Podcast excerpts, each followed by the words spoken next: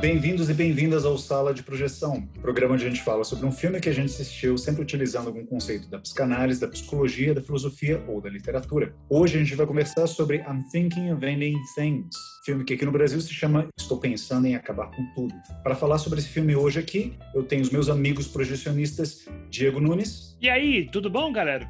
Gustavo Leal. Olá.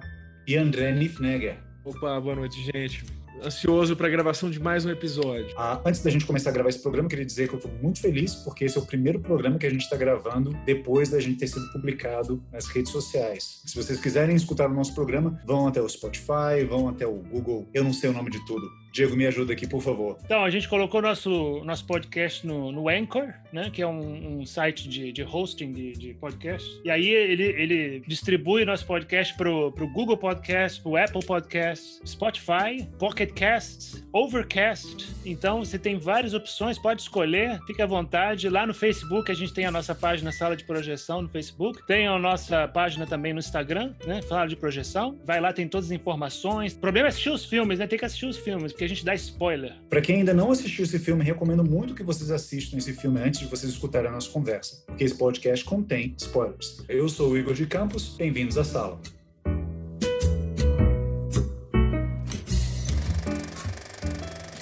Não, eu queria muito falar com vocês que eu estou muito contente da gente ter sido publicado, né? A gente começou com esse podcast meio como uma conversa entre amigos, né, durante a quarentena, né, da, durante a pandemia do Covid, e a gente viu que sempre quando era, quando tinha um filme em, em, em questão, a conversa fluía muito melhor. Aí a gente resolveu fazer esse podcast aqui. É, a gente queria muito agradecer a Amanda Rocha, minha esposa, né, que eu tenho muito orgulho, que fez o nosso logo, né, um logo lindo, profissional. Espetacular, profissional, né? Muito fera. O agradecer o Felipe Sobreiro, que dá uma, um grande suporte técnico para a gente e faz as brilhantes ilustrações para cada episódio. Né?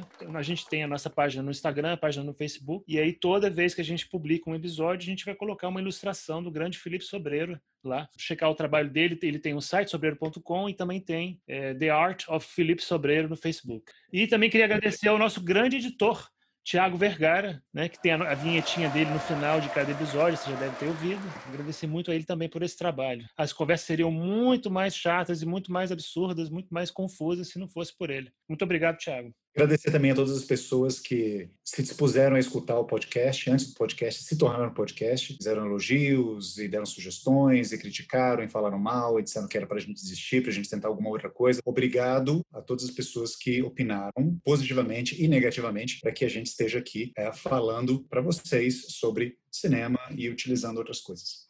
É isso aí. Vamos começar então falando do filme? Partiu. Tá certo. Então, começando aqui brevemente com uma ficha técnica do filme, uh, I'm Thinking of Ending Things, filme norte-americano de 2020, direção e roteiro de Charlie Kaufman, baseado no romance homônimo do escritor canadense Ian Reid. No elenco temos Jesse Plemons, que estrelou recentemente ao lado de Al Pacino, Robert De Niro e Joe Pesci o filme The Irishman, o irlandês. Tem Jesse Buckley também, que, para quem não lembra, ela está naquela série uh, premiada da HBO, uh, Chernobyl. Tem Toni Collette, que já é uma habituê dos filmes de horror, né? Ela está em Hereditário, ela está em tantos outros filmes, agora não vou lembrar de cabeça todos os filmes que ela fez. E um dos meus atores favoritos, David Thewlis, que eu acompanho a carreira dele desde que ele fez um filme chamado Naked, do, direção do Mike Lee, isso lá pelos anos de 1994, 1995. Um pouquinho sobre os atores. Toni Collette faz de tudo, fez comédia também. Ela, ela foi lançada com aquele filme dos anos 90, O Casamento de Muriel. Mas depois disso, ela já fez mil dramas e, e fez seu sentido, né? Fez muitos filmes de horror bons também. Qual delas é a Toni Collette? Toni Collette é a mãe do, do, personagem. E o David Thewlis é o pai. David Thewlis, ele, eu, por coincidência, assisti ele ontem, bem jovem, no filme Perdas e Danos. Quem sabe a gente pode falar um dia desse filme. Perdas e Danos, eu adoro esse filme. O Jake é o Jesse Plemons, né, que está no Irishman, fez outro filme de máfia também. Ele é bem versátil também. Ele fez um filme do o, outro filme de máfia com o Johnny Depp, né, Black Math, e ele fez, eu lembro de um filme indie que ele era um personagem totalmente diferente. Ele faz um personagem, é, um filme de, sobre relações familiares, e ele faz um personagem gay, é, bem de maneira super convincente e, e, não estereotipada. É um bom ator. Nesse filme eu achei ele tá uma bosta, mas ele é um bom ator. calma, calma, calma. Já já a gente fala o que a gente achou sobre o filme? Essa escolha dos atores aí, Jess e Jesse. Interessante, né? Obviamente foi de propósito. O Kaufman, se foi ele que escolheu, não sei se foi ele que escolheu, mas ele, ele essa brincadeira né, nos filmes dele de misturar um pouco a, a realidade com a ficção também. E, e vem cá, uma pergunta: é produção Netflix esse filme, né? Produção da Netflix. É, essas produções de, de prestígio da Netflix que jogam um monte de dinheiro para grandes diretores, né? Diretores artistas, né? Martin Scorsese, é, Charlie Kaufman, David Fincher, né? David Fincher acabou de lançar o, o Mank, né? Hum. Alfonso Cuarón também. Alfonso Cuarón, né? Roma. Pois é, são algumas pérolas num mar de merda que tem no Netflix, né? Isso, exato. Oásis no, na merda. É para vocês depois não nos acusarem, a gente fica fazendo propaganda no Netflix, tá aí, então, na nossa opinião. Bom, esse é um filme que, nossa senhora, que dor de cabeça para oferecer uma sinopse convincente a respeito desse filme, mas vamos lá. Gustavo, eu realmente gostei muito daquela sinopse que você deu antes pra gente. Será que você pode. Tá, eu vou dar a sinopse. Se você não assistiu ainda, a hora de pausar é agora, tá? Porque a sinopse tem duas linhas e, e conta o final do filme. Basicamente é uma mulher com um namorado no carro indo visitar os pais desse namorado. Essa mulher tá pensando em terminar o namoro, mas no final a gente descobre que a mulher, o namorado, é todo mundo um porteiro e ele se mata. Excelente sinopse. Não, é excelente. Mas a gente vai discutir isso daí, hein? Não é tão simples assim. Vamos lá. Simples? Quem diz que isso é simples? Então, a mulher e o namorado e os pais do namorado, é, todo mundo é um porteiro que se mata no final, ficando nu no gelo e falando com um porco. Animação de um porco, né? É, com animação de um porco. É, não, cagando, um porco que sai andando e cagando. Não, não é. Não. não, não, é vermes. São os maggots, né? São os maggots saindo. Ver, a gente fala português aqui, é vermes, não é maggots, é verme, que está caindo da, da barriga dele. Ah, então agora acabou com a minha interpretação, era toda baseada no porco cagando. Vem cá, sinopse. sinopse. Essa é a sinopse.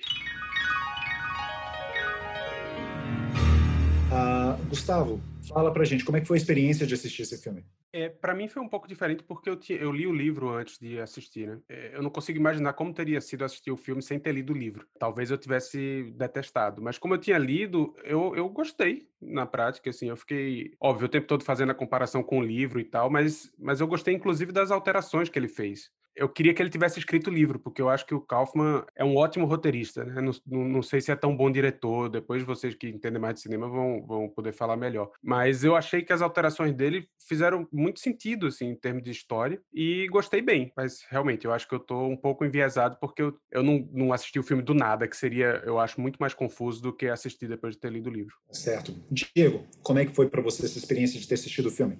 Eu assisti duas vezes, né? Então assisti a primeira vez sem saber nada sobre o filme e fiquei realmente bastante confuso, né? Entendi mais ou menos que que os dois personagens principais estavam vivendo num mundo que não era verossímil, não era a realidade de verdade, mas é, fiquei bastante confuso porque eu não percebi a ligação entre o que estava acontecendo entre os dois e, e, aquele personagem do zelador que de vez em quando aparece durante o filme. E realmente as coisas, certos acontecimentos do filme quebram a, um pouco a verossimilhança sem aviso e sem explicação, sem nada, sem nenhum tipo de forro, né? Então isso realmente me, me eu fiquei bastante confuso assistindo o filme no início né? Assim, na primeira vez. E aí eu fui ler o livro e depois reassistir o filme. E aí isso mudou completamente. Então eu não sei o que isso diz sobre o filme, né? É um filme que você precisa fazer dever de casa. É um filme que você precisa ler o livro ou talvez assistir várias vezes ou assistir pelo menos uma segunda vez para realmente apreciar o filme e perceber todas as sutilezas, perceber todas, todos os, os artifícios, né? E toda a criatividade do diretor e do roteirista, né? De primeira, é realmente super difícil. Você tem que ter uma atenção muito grande. Eu acho acho que isso, isso revela um pouco do egocentrismo, eu acho que um pouco do narcisismo do diretor, de achar que a gente vai conseguir pegar tudo como se a gente estivesse dentro da cabeça dele. Assim. Eu acho que ele não, não foi generoso com a plateia, de forma alguma, e quando você descobre né, as coisas, quando você realmente revê o, o filme, quando você lê o livro, então quando você lê algumas referências que ele, que ele coloca no filme, você realmente pega o que ele quis dizer e no, e no final, quando você entende, não acha, eu não achei tão interessante assim, não achei tão bom, tão brilhante sabe? Não achei que o dever de casa valeu tanto a pena ser feito, sabe? Eu achei o filme mais do que ambicioso, eu achei pretencioso. Tá certo. Diego, eu tenho que dizer que eu concordo com você. Eu, eu, não fiz o meu dever de casa de uma maneira tão boa e sistemática como você fez. Eu não fui atrás do romance para ler. Mas, assim, a primeira vez que eu assisti o filme, eu fiquei, eu acho que confuso na palavra. Eu fiquei um pouco perturbado com aquilo que eu assisti. Isso é papo para analista, né? Depois eu vou me entender lá como meu terapeuta, né? Por que, que eu fiquei perturbado. Mas, é, assim como você, eu achei, eu achei o filme extremamente pretencioso. Assim, eu normalmente gosto desse tipo de cinema referencial. Aliás, inclusive, um dos filmes que a gente vai discutir daqui a dois episódios, né, que é o Holy Motors, ele foi feito pelo Leo Carrá, que é um dos meus cineastas favoritos, e ele é altamente referencial. Ele faz referência a vários filmes, a história do cinema, a história da literatura, a história da França. Então, assim, é um diretor também para qual você tem que fazer o dever de casa, mas, ao contrário desse filme do Charlie Kaufman, eu acho extremamente prazeroso a experiência de você assistir um filme. Sim, ele te deixa confuso, ele te deixa atônito em vários momentos, mas é, de uma maneira que eu acho positiva. Esse filme, ele me deixou confuso, mas eu, eu não sei, eu tenho, eu tenho uma certa, eu confesso que eu tenho uma dificuldade pessoal com o Charlie Kaufman. Né? O Charlie Kaufman, ele é considerado um dos grandes gênios do cinema contemporâneo norte-americano, né? mas eu acho ele supervalorizado. Eu reconheço que os roteiros que ele escreveu no começo da carreira dele, os filmes que lançaram a carreira dele, né, quero ser John Malkovich e adaptação, são realmente brilhantes. Mas eu acho que a partir daí ele foi tomado, como você falou, Diego, por um certo egocentrismo, assim, talvez assim, uma, uma super autoconsciência do estilo idiosincrático dele de fazer cinema, de escrever cinema. E aí eu acho que a coisa descambou. Não é um filme que eu acho ruim, mas eu acho que é um filme que tem vários problemas. E a gente vai falar sobre os problemas daqui a pouquinho. Mas antes eu queria conversar com o André. André, esse filme foi uma indicação sua, então eu queria saber de você o que, que você achou, como foi para você a experiência de assistir esse filme e por que, que você acha que esse filme merece estar aqui na sala de projeção. É, foi uma indicação minha, mas eu, eu me lembro quando eu indiquei esse filme. Na verdade, eu indiquei esse filme em reuniões que nós quatro aqui fazíamos com outras pessoas, que é talvez o, o, o, germe ou o precursor desse, desse sala de projeção. Enfim, e eu indiquei esse filme, na verdade, sem ter visto, porque eu gosto muito do diretor. Então eu indiquei porque tinha saído no Netflix, ou estava para sair no Netflix esse filme. Eu falei, pô, legal, esse diretor eu vou querer ver com certeza, então eu indiquei. Então, eu fui ver o filme depois, já, já na era sala de projeção, né? Depois que a gente parou de fazer aqueles hangouts, né? E eu não gostei do filme a primeira vez que eu vi, porque eu me decepcionei muito, porque eu sempre espero muito do Kaufman. E eu percebi que ao longo do, do, da carreira dele, os filmes que eu, que eu vi, eu não vi todos, mas praticamente todos. Eu sempre, eu sempre espero com uma certa antecipação, assim, quando ele vai lançar algum filme. E mas os últimos filmes que eu vi dele, o que vocês estão falando que, que é um egocentrismo, que é, eu, eu entendo de outra maneira. Eu acho que ele não está muito preocupado em agradar o público. Eu acho que ele trata de questões existenciais para ele e ele usa os filmes para uma investigação pessoal, nesse sentido egocêntrico. Então, por exemplo, esse filme que você falou e que te incomodou, é um filme que, se não te incomodasse, é que você precisaria de uma equipe de analistas, porque o filme fala de suicídio, demência, passagem do tempo, desconfortos da vida cotidiana, enfim, memórias, memórias difíceis, frustrações, então é um filme que se reúne todas as grandes questões humanas, né? E, e da, da, dificuldade de existir, né? E a solidão, né? Você esqueceu de mencionar. Solidão, do sentido da vida, se a vida tem sentido ou não, se você deve continuar vivendo ou não, enfim. A gente vai discutir melhor isso depois, né? E, mas, então é um filme árduo. É um filme árduo, é um filme duro de assistir, um filme denso, com milhões de referências, com diálogos intermináveis que passam do, como dizem os franceses, do à sabe? Passa de uma coisa a outra, assim, de repente. Então você não sabe muito bem onde você está, onde você está pisando. Isso demanda muita atenção. Inclusive, a segunda vez que eu vi o filme, eu dormi no final, de tão cansado que eu fiquei. É isso. Uma coisa que eu acho que vale a pena é, é acrescentar esse contraste do livro para o filme, porque todo mundo sempre fala que o livro é melhor e tal, mas não é só isso. É, eu acho que as coisas que ele acrescentou, na verdade, eu achei mais interessantes do que, do que o livro. O livro é mais direto, né? O livro é uma história muito mais sobre a solidão e, enfim, sobre a, a, a impotência e tal. E o Kaufman, ele, ele acrescentou um monte de... Ref... O, o, livro tem ref... algumas referências culturais, mas muito menos, né? O livro tem referências científicas, o livro fala um pouco em Jung e tal, mas o Kaufman acrescentou uma cacetada de referências culturais e mais próximas da gente. E ele acrescentou outras questões, né? ficou muito mais complexo do que o livro. Então, assim, o livro é muito mais agradável de ler. Você lê numa sentada, eu recomendo. Assim, quem quiser ler o livro, é, mesmo que não assista o filme depois. O livro é um bom livro, é um livro curto e não é desagradável de ler. É um livro agradável de ler, tem bons diálogos e tal. E já o filme não, o filme é, é desagradável de ver, é trabalhoso, é difícil, mas eu acho que valeu a pena porque ele acrescentou muita coisa na discussão, né? Não é só. Por isso que a gente teve tanta dificuldade de fazer o, a sinopse, porque é isso que o André falou. Ele colocou um milhão de questões que são questões dele e tal, mas que você pode se identificar, com as quais você pode se identificar. Diego, você falou que você tem que fazer muito dever de casa para poder entender esse filme. Você pode explicar um pouquinho para a gente como é que foi esse dever de casa que você fez? Você foi atrás de qual tipo de informação? O que foi que você leu? Você viu alguma entrevista com o diretor? Como é que foi isso para você? O que mais me esclareceu o filme foi o livro. Especialmente o, o, livro, no final dele, ele realmente ele te dá um panorama realmente do que aconteceu. E o Kaufman, nem até o fim, ele, ele, ele realmente, o filme inteiro, ele não te dá realmente um chão sólido para pisar, né? Ele fica ambíguo até o fim. Então, o mais, eu acho que o mais difícil para quem assiste o filme pela primeira vez é entender todo o relacionamento entre os dois personagens principais, né, entre o casal, acontece na, na, na imaginação e na mente do, do zelador. Que o personagem, entre aspas, o protagonista do filme, o protagonista verossímil real do filme, entre aspas, é o zelador. A realidade mesmo é o zelador. É o que ele vive na escola, onde ele, é, ele limpando o chão da escola, né, limpando os armários, vendo os alunos interagindo, ele vai lá, assiste um pouquinho da peça de teatro, tudo que é que todas essa, essas cenas com o zelador é o que acontece no mundo do filme. E o que acontece entre os dois atores, o Jesse Plemons e a Jessie Buckley, todas as cenas é, entre os dois no carro e as cenas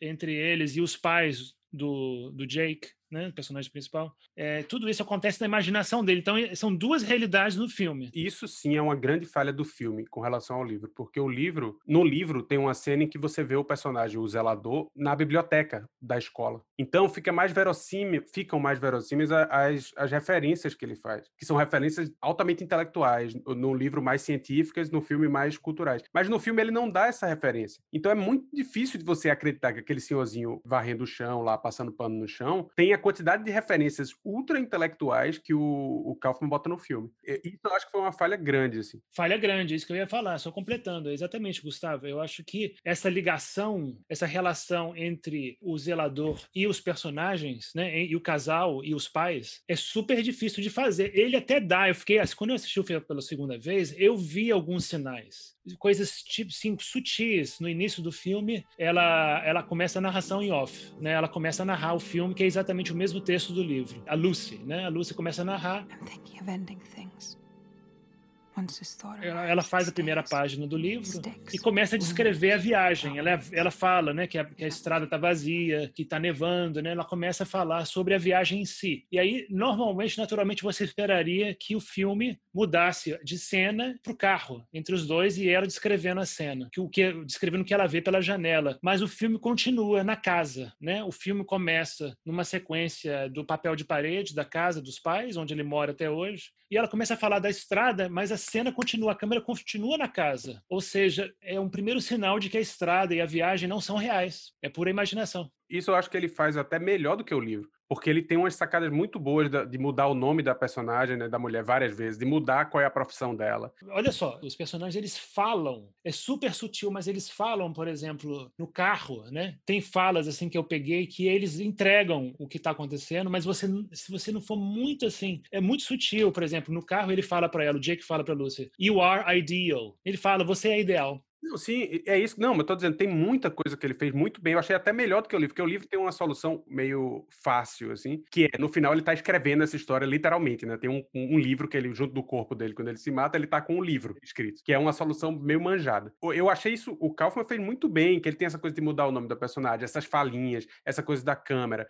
Tudo isso eu achei muito bem feito, até mais bem feito que o livro. O que não convence é por que é que esse cara, zelador de uma escola, tem tanta referência intelectual. Ele, ele não faz faz esse, esse link, entendeu? É muito difícil de você acreditar que, que aquele senhorzinho lá passando o show, cuja referência cultural única que ele mostra são um, um musical e um filme do Robert Zemeckis, como é que esse cara tem essa quantidade de referências pós-modernas e, e ultra-intelectuais que aparecem no filme?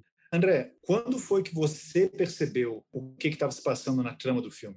o que o Diego menciona como as coisas, os personagens são, estão na imaginação do, do zelador?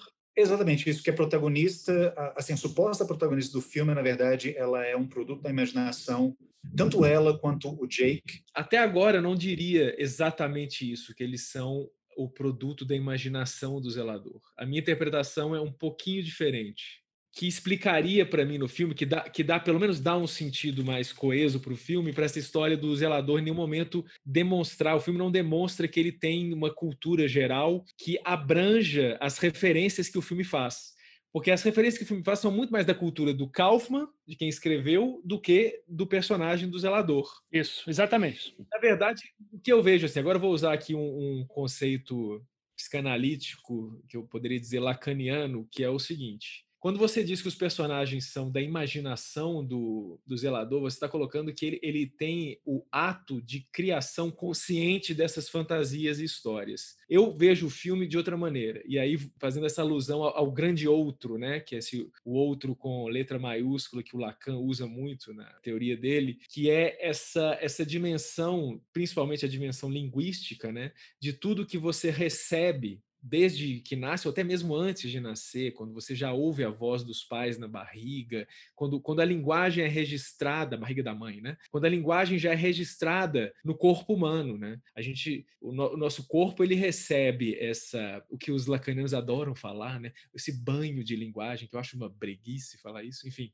Quando a gente recebe, o nosso corpo ele, ele é parasitado pela linguagem e pelo por todos os textos que a gente recebe desde que a gente recebe educação ao longo da vida, e isso não é consciente. Muito, muito do, do, da linguagem que nos habita não é consciente. Às vezes a gente fala coisas que a gente não imagina que fosse falar. Inclusive, uma análise, né, uma psicanálise é feita disso, é de você conseguir perceber e falar coisas que você não tinha consciência antes. Então eu, eu, vejo mais dessa maneira. O zelador, para mim, ele não, ele não cria essa história como no livro você falou, né? Que ele escreveu o livro e, e foi encontrado um texto no corpo dele. Para mim, isso, isso é a linguagem e tudo que a gente recebe das leituras, da, das percepções, mesmo que a gente não tenha muita consciência, né? Da, da voz da, dos familiares, etc., isso está impregnado em nós de alguma maneira, numa dimensão da memória, aí a gente teria que entrar em termos neurocientíficos muito, muito específicos para explicar. Então, são fantasias, às vezes, muitas vezes inconscientes. Então, para mim, para interpretar o filme de forma a, a suprir essa falha que vocês falaram,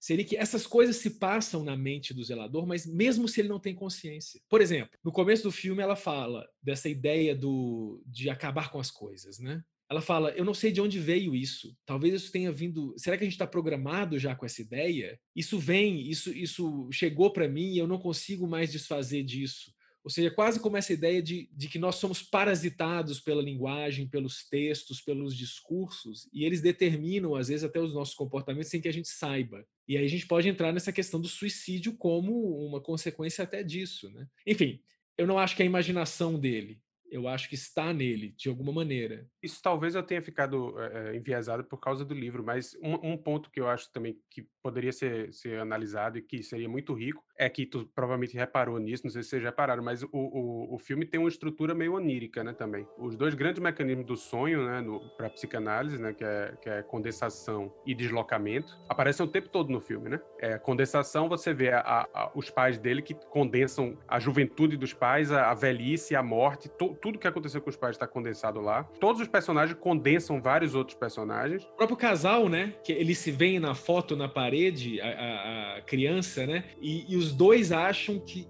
um acha que é o outro, o outro acha que é um.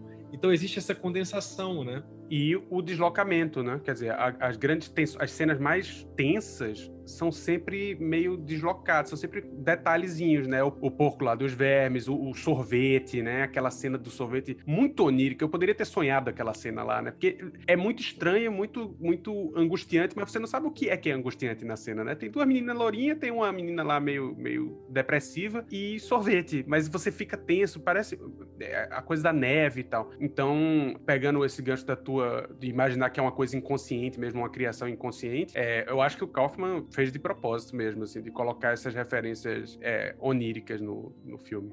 Eu concordo com vocês, mas eu acho que tem um grau de agência dele também. Eu acho que tem um grau de consciência, sim. Porque, para mim, eu, na minha interpretação do filme, eu acho que é um filme. O, o nome, o título do filme, Terminar com Tudo, para mim, ele quer terminar a relação dele com a fantasia. Ele está exausto de só viver interagindo com as fantasias dele. Porque no livro, especialmente, né, fica claro que é um personagem cuja característica central é a timidez, né? E a fobia social. Um personagem que não consegue se socializar. E aí, e aí é o que eu queria falar do negócio do André, porque apesar disso tudo, de poder ser onírico, mas o inconsciente não cria coisas do nada, né? Não, todo mundo não tem um Kaufman no, no, próprio inconsciente, não, né? Então, mesmo que seja inconsciente, que seja involuntário e etc., não é coerente e não convence que ele tenha fantasia, um sonho ou o que quer que seja com David Foster Wallace. Sim, Concordo, concordo. Mas olha só, aproveitando isso que o Gustavo falou, mas eu, eu acho que o Kaufman ele trabalha isso, essa, essa associação da ficção com a realidade também. Porque, por exemplo, o que eu falei no começo, os dois atores eles têm um nome similar, é praticamente o mesmo nome.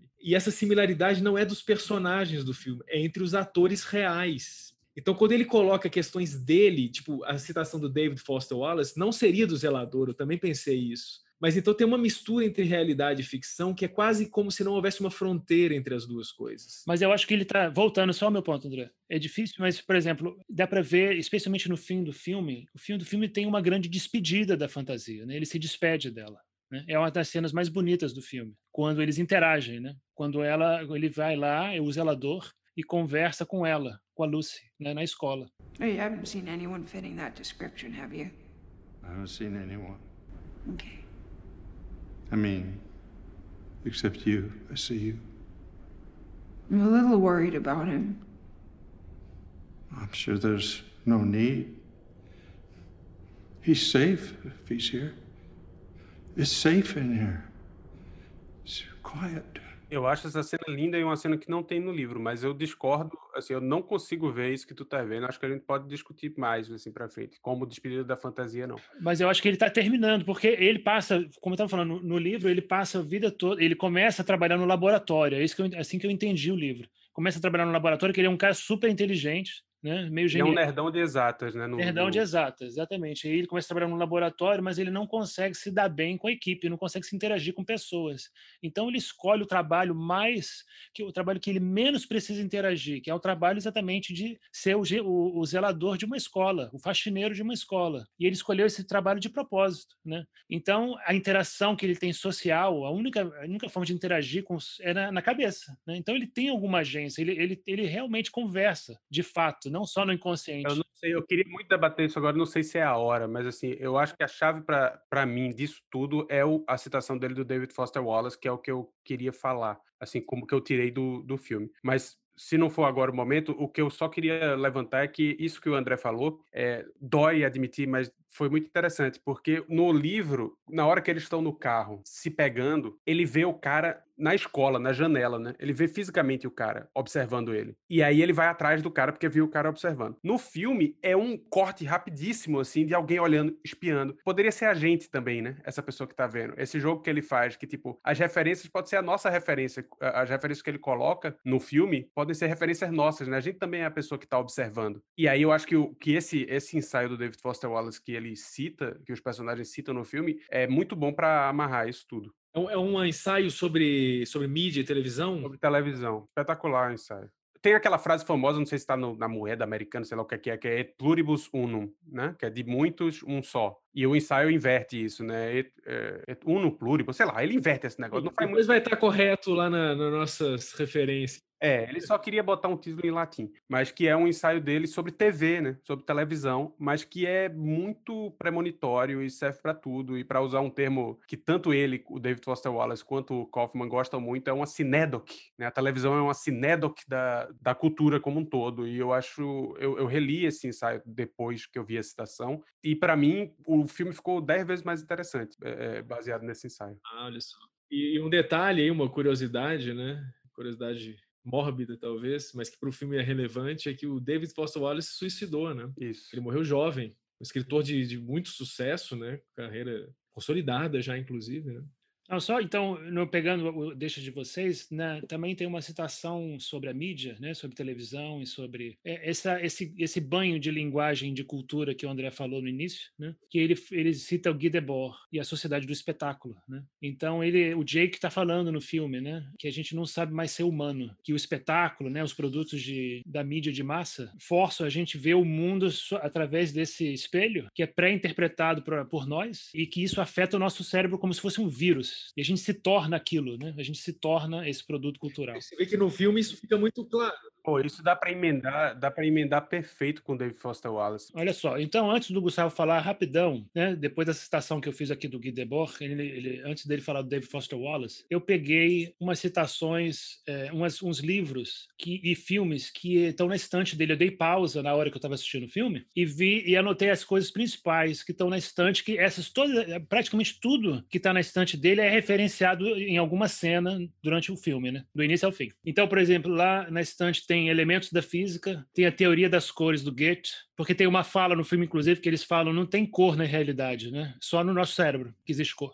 Química, Williams Wordsworth, obra completa, Pauline Kael, Introdução à Virologia, é, David Foster Wallace, né? Supposedly Fun Thing I'll Never Do Again, The Humming Effect, que é um livro que faz você dormir fazendo humming, que a mãe dele faz humming, né, o tempo todo. É, o filme da, da Brent Brilhante, claro, né, Beautiful Mind. O filme da a coisa que veio do espaço, né, The Thing, aquele filme que se passa na neve, né, que o monstro ele vai mudando de forma, ele pode ser qualquer uma das pessoas que estão numa base de estudos lá na Antártida. Tem um filme chamado They Live do John Carpenter também, e tem um filme interessante que ninguém percebe, mas tem um filme na estante dele que chama Maniac. Depois a gente pode falar sobre isso. Esse filme é um filme que se passa do ponto de vista. É, câmera são os olhos de um serial killer. Então o filme todo é, se passa da, literalmente da perspectiva de um serial killer. Tudo que ele vê, tudo que ele faz. Então a plateia, o cara fez um experimento de, de a plateia é vai saber como é que se sente, como é que é estar num corpo de um serial killer, né? Como é que é estar na perspectiva de um serial killer, de um assassino serial. Né?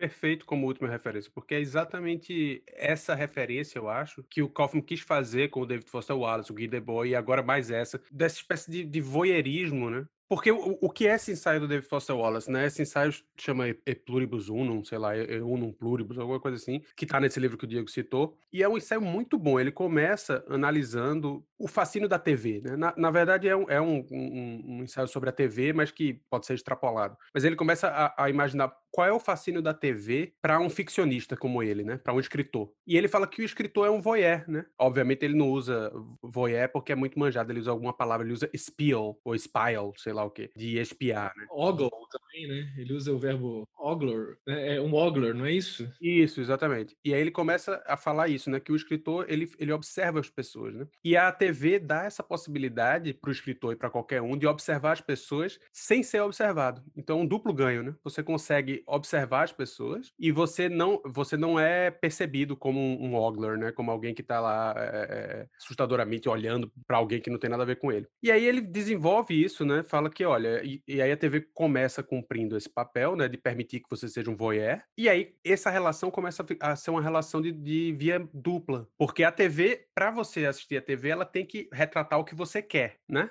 Então a TV começa a pesquisar o que é que o americano está falando dos Estados Unidos, né? Então a TV começa a tentar entender o que o, america, o, que o americano médio quer assistir para poder passar isso e, obviamente, ganhar dinheiro. Mas, ao mesmo tempo, no que ela começa a passar, transmitir essa imagem do que o americano quer, ela começa a formar o americano também. Porque o cara está assistindo ali o tempo todo aquilo, ele começa a, a tomar aquilo também como parâmetro. Então viram, viram um, um, negócio que se autoalimenta, né? A TV alimentando o, o espectador e etc. E a TV começa muito assim, né? Fazer, usando o, o, esses, esses, personagens supostamente é, aos quais a gente aspira, né? O herói, o policial e tal. É, é engraçado que, eh, só interrompendo um segundo, eu li, eu li pelo menos uma parte desse ensaio, e logo no começo ele fala disso, ele faz quase uma equivalência entre a televisão e o desejo, né? Isso que você falou, né? Da, dessa formação do desejo do, do espectador com base no material que a própria televisão dá, né? Isso, fica, fica uma...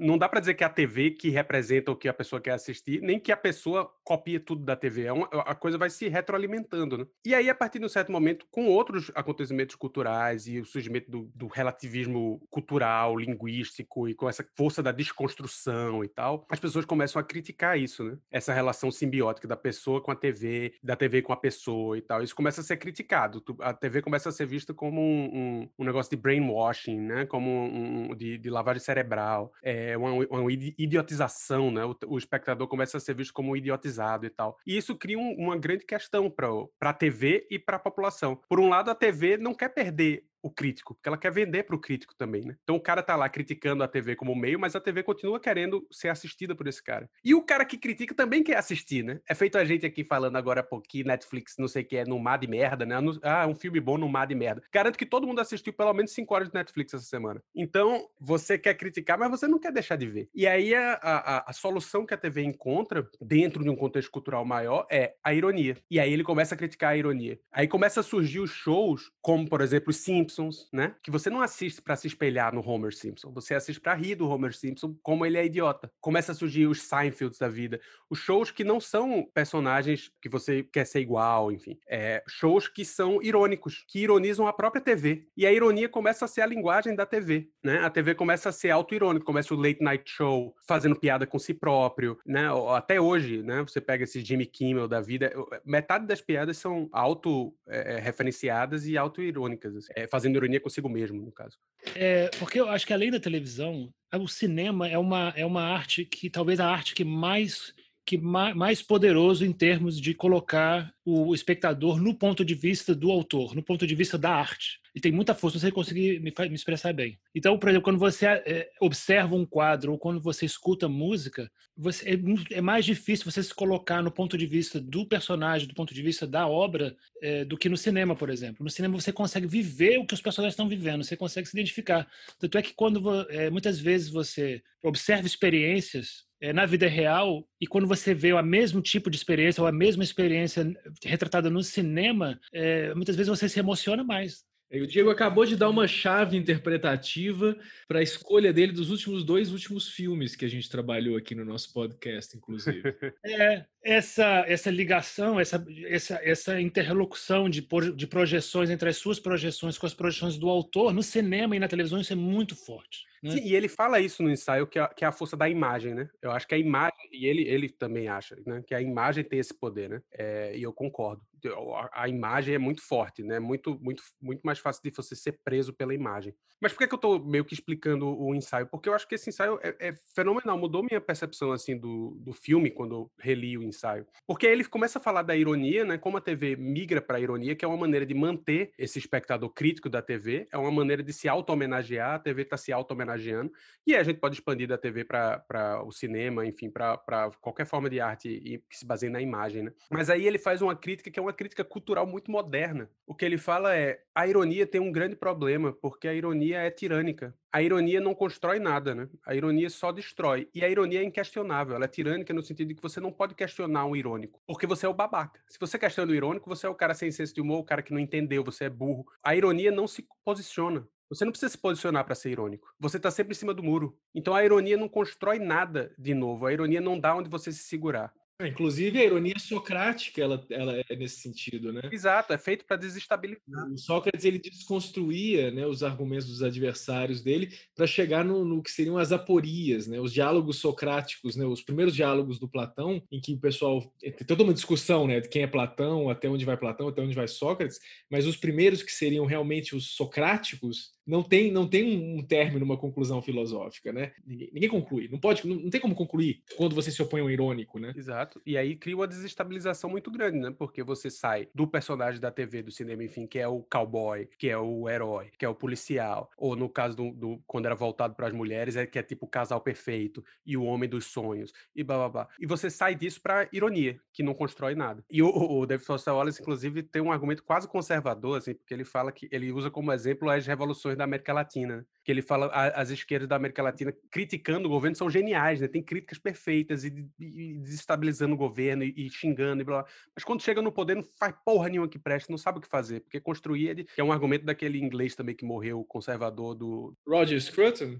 É, ele mesmo. Que ele diz, né, que você pode destruir uma coisa em segundos, né, mas construir leva gerações, né? Mas acho que o personagem do filme, ele não tem uma postura irônica com relação ao que ele consome. É isso que eu ia falar. Ele cita esse, esse ensaio, que é um ensaio anti-ironia, né? Como aquele vídeo que tem no YouTube, se quem, alguém quiser procurar, que resume um pouco esse argumento dele sobre a ironia, entre a ironia e a sinceridade e tal. E aí ele cita esse ensaio, e logo depois ele ironiza o Robert Zemeckis no filme, ele ironiza o, o Brilho Eterno, o Brilho Eterno, não. Gente Brilhante, do Ron Howard.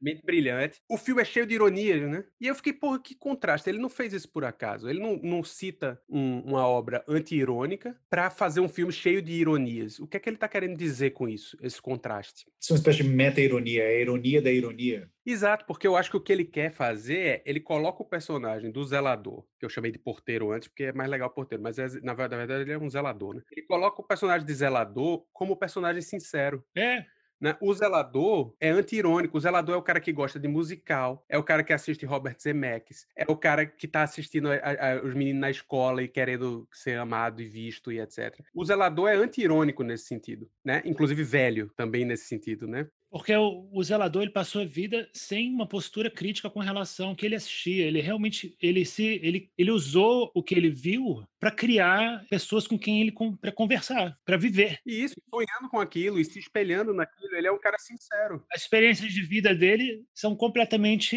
mediadas, são projetadas, né? Coisas que ele tira do que ele vê. Exatamente. É. E aí esse cara tá jogado num ambiente completamente irônico, é um ambiente de high school americana, de ensino médio, de adolescente, blá, blá, blá, que é totalmente o contrário da sinceridade, né? Irônico e, e tudo, nada tem importância, tudo é, é- é frugal e rápido. E o, e o Kaufman joga com isso nessas referências que ele faz, irônicas, entendeu? Ele tá sacaneando as referências do cara, né? Porque ele está mostrando assim, "E- isso aqui não é vida, sabe? A vida não é assim. A vida, você não termina a vida recebendo um prêmio Nobel e dedicando um discurso para sua esposa, né? Que é uma, uma alta ironia, né? Porque o, o- a mente brilhante, o, o personagem na vida real era gay, né? E o filme termina com o cara dedicando a vida dele todinha o prêmio à esposa dele, à mulher dele, né? Exato, mas por que? O que eu fico pensando é quem é que tá fazendo, quem é que tá ironizando? Eu não acho que seja o Kaufman. Eu não acho que o Kaufman tenha essa, essa percepção anti somente. Ou, ou essa visão sincera e, e inocente. Inocente, né? Você pensar um cara de 70 anos, sei lá, 80 anos, quantos anos aquele cara tem, pensando no amorzinho romântico, pensando nos pais. É, é uma coisa quase infantil, né? Assim, uma coisa que dá, dá vontade de botar o cara no colo. Porque ele não viveu. É, porque o Kauf, eu acho que o Kaufman viveu pouco também, né? A vida dele, né? Ele, eu acho que tem isso. Eu acho a experiência de, por exemplo, a experiência vivida, você percebe assim um pouco, eu acho, na- no, no subtexto do filme. mas de onde você tirou esse achismo? Você conhece a biografia do Kaufman para saber se Eu ele- acho, eu acho que o filme, por exemplo, ele não tem uma carga de, de experiência vivida. Dá para sentir que na, na carga autoral dele, eh, na mensagem e no subtexto, sabe, de que não é, não é, não veio de uma pessoa realmente vivida. Eu acho que ele tem muito a ver com esse personagem. Eu acho os filmes e os roteiros deles só podem vir de alguém que tem experiência da vida muito intensa. Claro, é, eu acho que isso é muita interpretação do Diego, dessa questão do, do cara resolver abandonar a fantasia e tal. Eu acho que isso é uma interpretação muito particular tua. Isso é o que o Diego quer fazer, abandonar as fantasias dele. Eu acho que ele, eu acho que ele tem experiência de intelectual, de leitura. Caralho, não, porra, os filmes dele são intensos. Ele não pode transmitir Não, essas o que ele tá mensagens. querendo falar, velho, na verdade, tudo isso desse ensaio que eu achei genial, etc., é porque assim, o que ele tá querendo colocar o cara, ele, ele pegou uma discussão que no livro é, é só a vida desse cara solitário, nerdão de exatas, que não sabe viver e tal, que talvez seja mais próximo disso do que o Diego tá falando, e ele jogou pra uma coisa cultural, que é um comentário sobre o mundo, que vem desde a década de 90, quando o David Foster Wallace escreveu, e que o David Foster Wallace foi tão foda que ele cita um cara que meio que previu a internet, né? Quer dizer, a internet tava incipiente, começando, e ele cita um cara que previu a internet como o futuro da televisão, né? Cada pessoa vai ter a sua própria televisão, cada pessoa vai poder transmitir, cada pessoa vai escolher tudo. E esse cara acha que isso vai resolver o problema da televisão, né? Esse problema do, do- do- da formação da personalidade, porque você vai poder criar a sua própria televisão, então não vai ser um- uma influência tão grande na sua personalidade. E o David Foster Wallace, já naquela época, fala, isso não vai resolver, isso só vai aumentar. Quanto mais opção, mais fácil de ser manipulado etc. E ele acertou em cheio, né? Assim, o que acontece hoje em dia com a internet e com a imagem, com os Instagram da vida, com o podcast da vida, enfim. Mas o que eu acho que o Kaufman quis fazer com isso é ele coloca a ironia como sendo a ironia do mundo sobre o cara. Você pega um cara sincero, com dificuldade social, com dificuldade de se relacionar, que sonha com esse amor do filme do Robert Zemeckis que ele ironiza, que sonha com aquele discurso do mente brilhante e, de- e sonha com ser uma mente brilhante. Ele sonha com coisas sinceras, né? Ele sonha com coisas datadas e sinceras e etc. E ele está inserido num mundo que só faz ironizar isso e não apresenta nada como solução. O mundo não dá nada em troca. Tipo, isso é ridículo. Beleza, o Zemeckis é ridículo, a vida não é assim. Então a vida é o quê? There's only one question you need to answer. Só existe uma pergunta que vale a pena responder. Se a vida não é isso que eu vejo no cinema e adoro e me emociona e eu acho bonito, se a vida não é fazer um discurso lá ganhando o prêmio Nobel e etc, se a vida não é o amor romântico com o homenzinho, mulherzinha e tal, tal, tal, se a vida não é pais amorosos e maravilhosos e um cachorrinho, blá, blá, é o que então essa porra? Não adianta só você destruir e dizer que não. Você precisa me dizer o que é. E ninguém diz, né? Desculpa, assim, eu acho que nesse ponto talvez eu discordo um pouquinho de você, porque eu acho que aí a gente vê o posicionamento do autor do filme, que é o Charlie Kaufman. Eu, eu falo isso baseado na, nos outros filmes que eu assisti, que foram escritos e dirigidos por ele também, não, ou às vezes só escritos por ele também. O Kaufman, de maneira geral, pelo menos assim, a impressão que eu tenho pelos filmes é que ele é um cara extremamente pessimista, quase niilista em relação a essas coisas. Então, assim, ele coloca essas grandes narrativas em xeque, né? o amor romântico, ou então o final redentor. Né? Você tem um personagem como personagem principal brilhante, que realmente passou por toda uma série de agruras, enfrentou problemas relacionados à saúde mental, mas no final o amor tem essa capacidade redentora e ele dedica o prêmio Nobel à esposa dele. Bom, enfim, então você tem essas grandes narrativas que são o tempo todo colocados em xeque. Por quem? Eu acho que por ele. Eu acho que o Charlie Kaufman ele se coloca nessa posição de desconstrutor de todas essas coisas. Mas então por que, que ele citou o David Foster Wallace? Ele é burro, ele não entendeu o David Foster Wallace. Eu acho difícil, eu acho que ele é um cara muito inteligente. Por que, que ele citaria esse ensaio? A gente tem que levar em conta isso. Ele leu o ensaio, a gente, a gente tem que pressupor que, que isso foi intencional, né? Eu tenho, e o Guy Debord, que também bate com o que é falado no ensaio e tal. A não ser que ele só tenha lido as primeiras 10 páginas do ensaio, pode ser também. Porque nas primeiras 10 páginas parece que é uma crítica da TV como manipulando e tal, tal. Mas não é, né? O ensaio é uma crítica justamente à ironia. É uma crítica a essa coisa de desconstruir essa, essa imagem com exemplos e blá, blá, blá, blá, blá, e não oferecer nada em troca, só destruir. E aí, como é que você. Na verdade, não é nenhuma crítica, é tipo é uma constatação. E pensando como é que a gente vai resolver isso. Mas o, o, que, que, o que, que ele oferece, então? Aí o Diego matou. Ele oferece uma coisa muito é, interessante que está nos créditos do filme e que contradiz o, o livro. Que o livro não é nada, não é nada bonzinho. O livro, inclusive, o cara se mata com um cabo de. Cabide. Cabide, né? Ele se mata com cabide, sangra, é uma desgraça, é um negócio horroroso. Não é bonitinho no carrinho com um porquinho é, cheio de verme, não. Mas ele não só faz um, uma suposta morte muito mais poética, ele não só oferece um abraço da, da, da, fantasia nele, que não existe no livro também em lugar nenhum, que é a cena mais bonita do filme, quando a, a, a moça vai lá e dá um abraço nele. Eu achei linda aquela cena, linda, porque é, é, um carinho dele com ele mesmo, né? Tipo assim, porra, olha aqui, coitado, eu só queria isso, né? Eu só queria essa vida sinceramente bonita e boa. E então, eu acho que esse, exatamente essa cena e, a, e, as últimas duas cenas são um bom contraste. Por isso que eu acho que é uma despedida da fantasia dele. Ele está se despedindo da, da, da vida mental, das projeções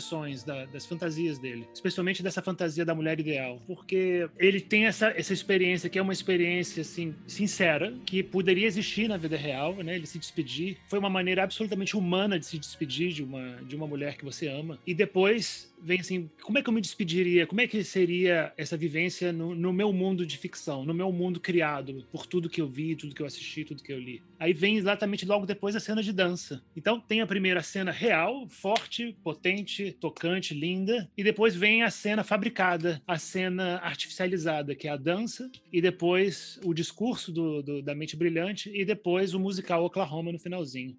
Eu acho que o Igor, que Igor quis dizer é que, se, mesmo ele tendo mencionado esse ensaio no filme, e claro, claro que ele leu o ensaio, e claro, não, não, quer dizer necessariamente que ele toma a mesma exatamente posição do David Foster Wallace. Né? Talvez ele tenha uma outra posição. A gente não sabe, o filme é super ambíguo com relação ao que ele acha da vida. Né? É, então talvez eu tô fazendo uma leitura sincera do filme, porque eu concordo plenamente com o que o David Foster Wallace falou nisso. O David Foster Wallace tem aquele probleminha dele de, de bater em mulher, mas fora isso, ele é muito inteligente.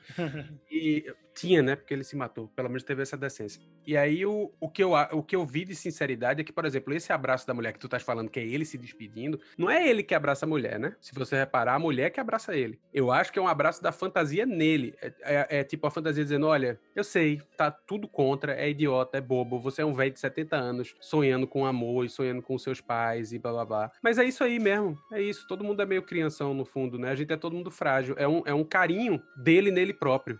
Ele, ele dá essa, isso que eu achei legal, isso eu achei muito bom do Kaufman. Ele dá agência para a fantasia, né? Exatamente. A fantasia ela tem uma personalidade e vontade própria. Então é ela que se despede, é ela que quer terminar as coisas. Mas no fundo é, no fundo é ele, né? É ele que quer terminar. É isso que eu tô dizendo, é um carinho dele com ele próprio, é isso. Não é tanto uma despedida como uma aceitação. É, ele, é a fantasia dizendo, porra, é isso aí, a gente é isso, a gente é infantil. Todo mundo tem fantasia infantil. Todo mundo vai morrer com fantasia infantil e, e sincera e boba e tal. A gente é isso, a gente é frágil, né? E aí, por isso que logo depois, ao invés de de repente ele aparecer resolvendo fazer o mestrado, é a cena da dança, a cena de. é, Parece que aumenta a fantasia. é, é, né? Fica mais poético e mais fantasioso depois disso. Que é meio que uma aceitação da parte dele. Assim, tipo, é isso. É isso que eu sou mesmo. É isso que eu, que eu quero. É alguma coisa. Eu tô fazendo alguma coisa aqui que é fantasiar em cima disso. Por isso que eu acho que o Kaufman quis fazer uma coisa sincera. Como eu acho que, por exemplo, o Brilho Eterno de Uma Mente Sem Lembrança pode ser lido de maneira sincera. Mas aí pode ser eu é, é, também projetando. Pode não, né? Possivelmente sou eu projetando. Mas eu achei muito bonito essa mudança que o Kaufman fez, que foi o Kaufman que fez, porque no livro não tem. Por isso que eu acho que é de propósito e por isso que eu acho que ele quis passar esse recado. E o Diego matou muito bem que na cena dos créditos tem uma hora que o carro liga. Então ainda tem mais essa deixa, assim, do Kaufman, né? Tipo assim, mais essa deixa não brutal, assim, dele.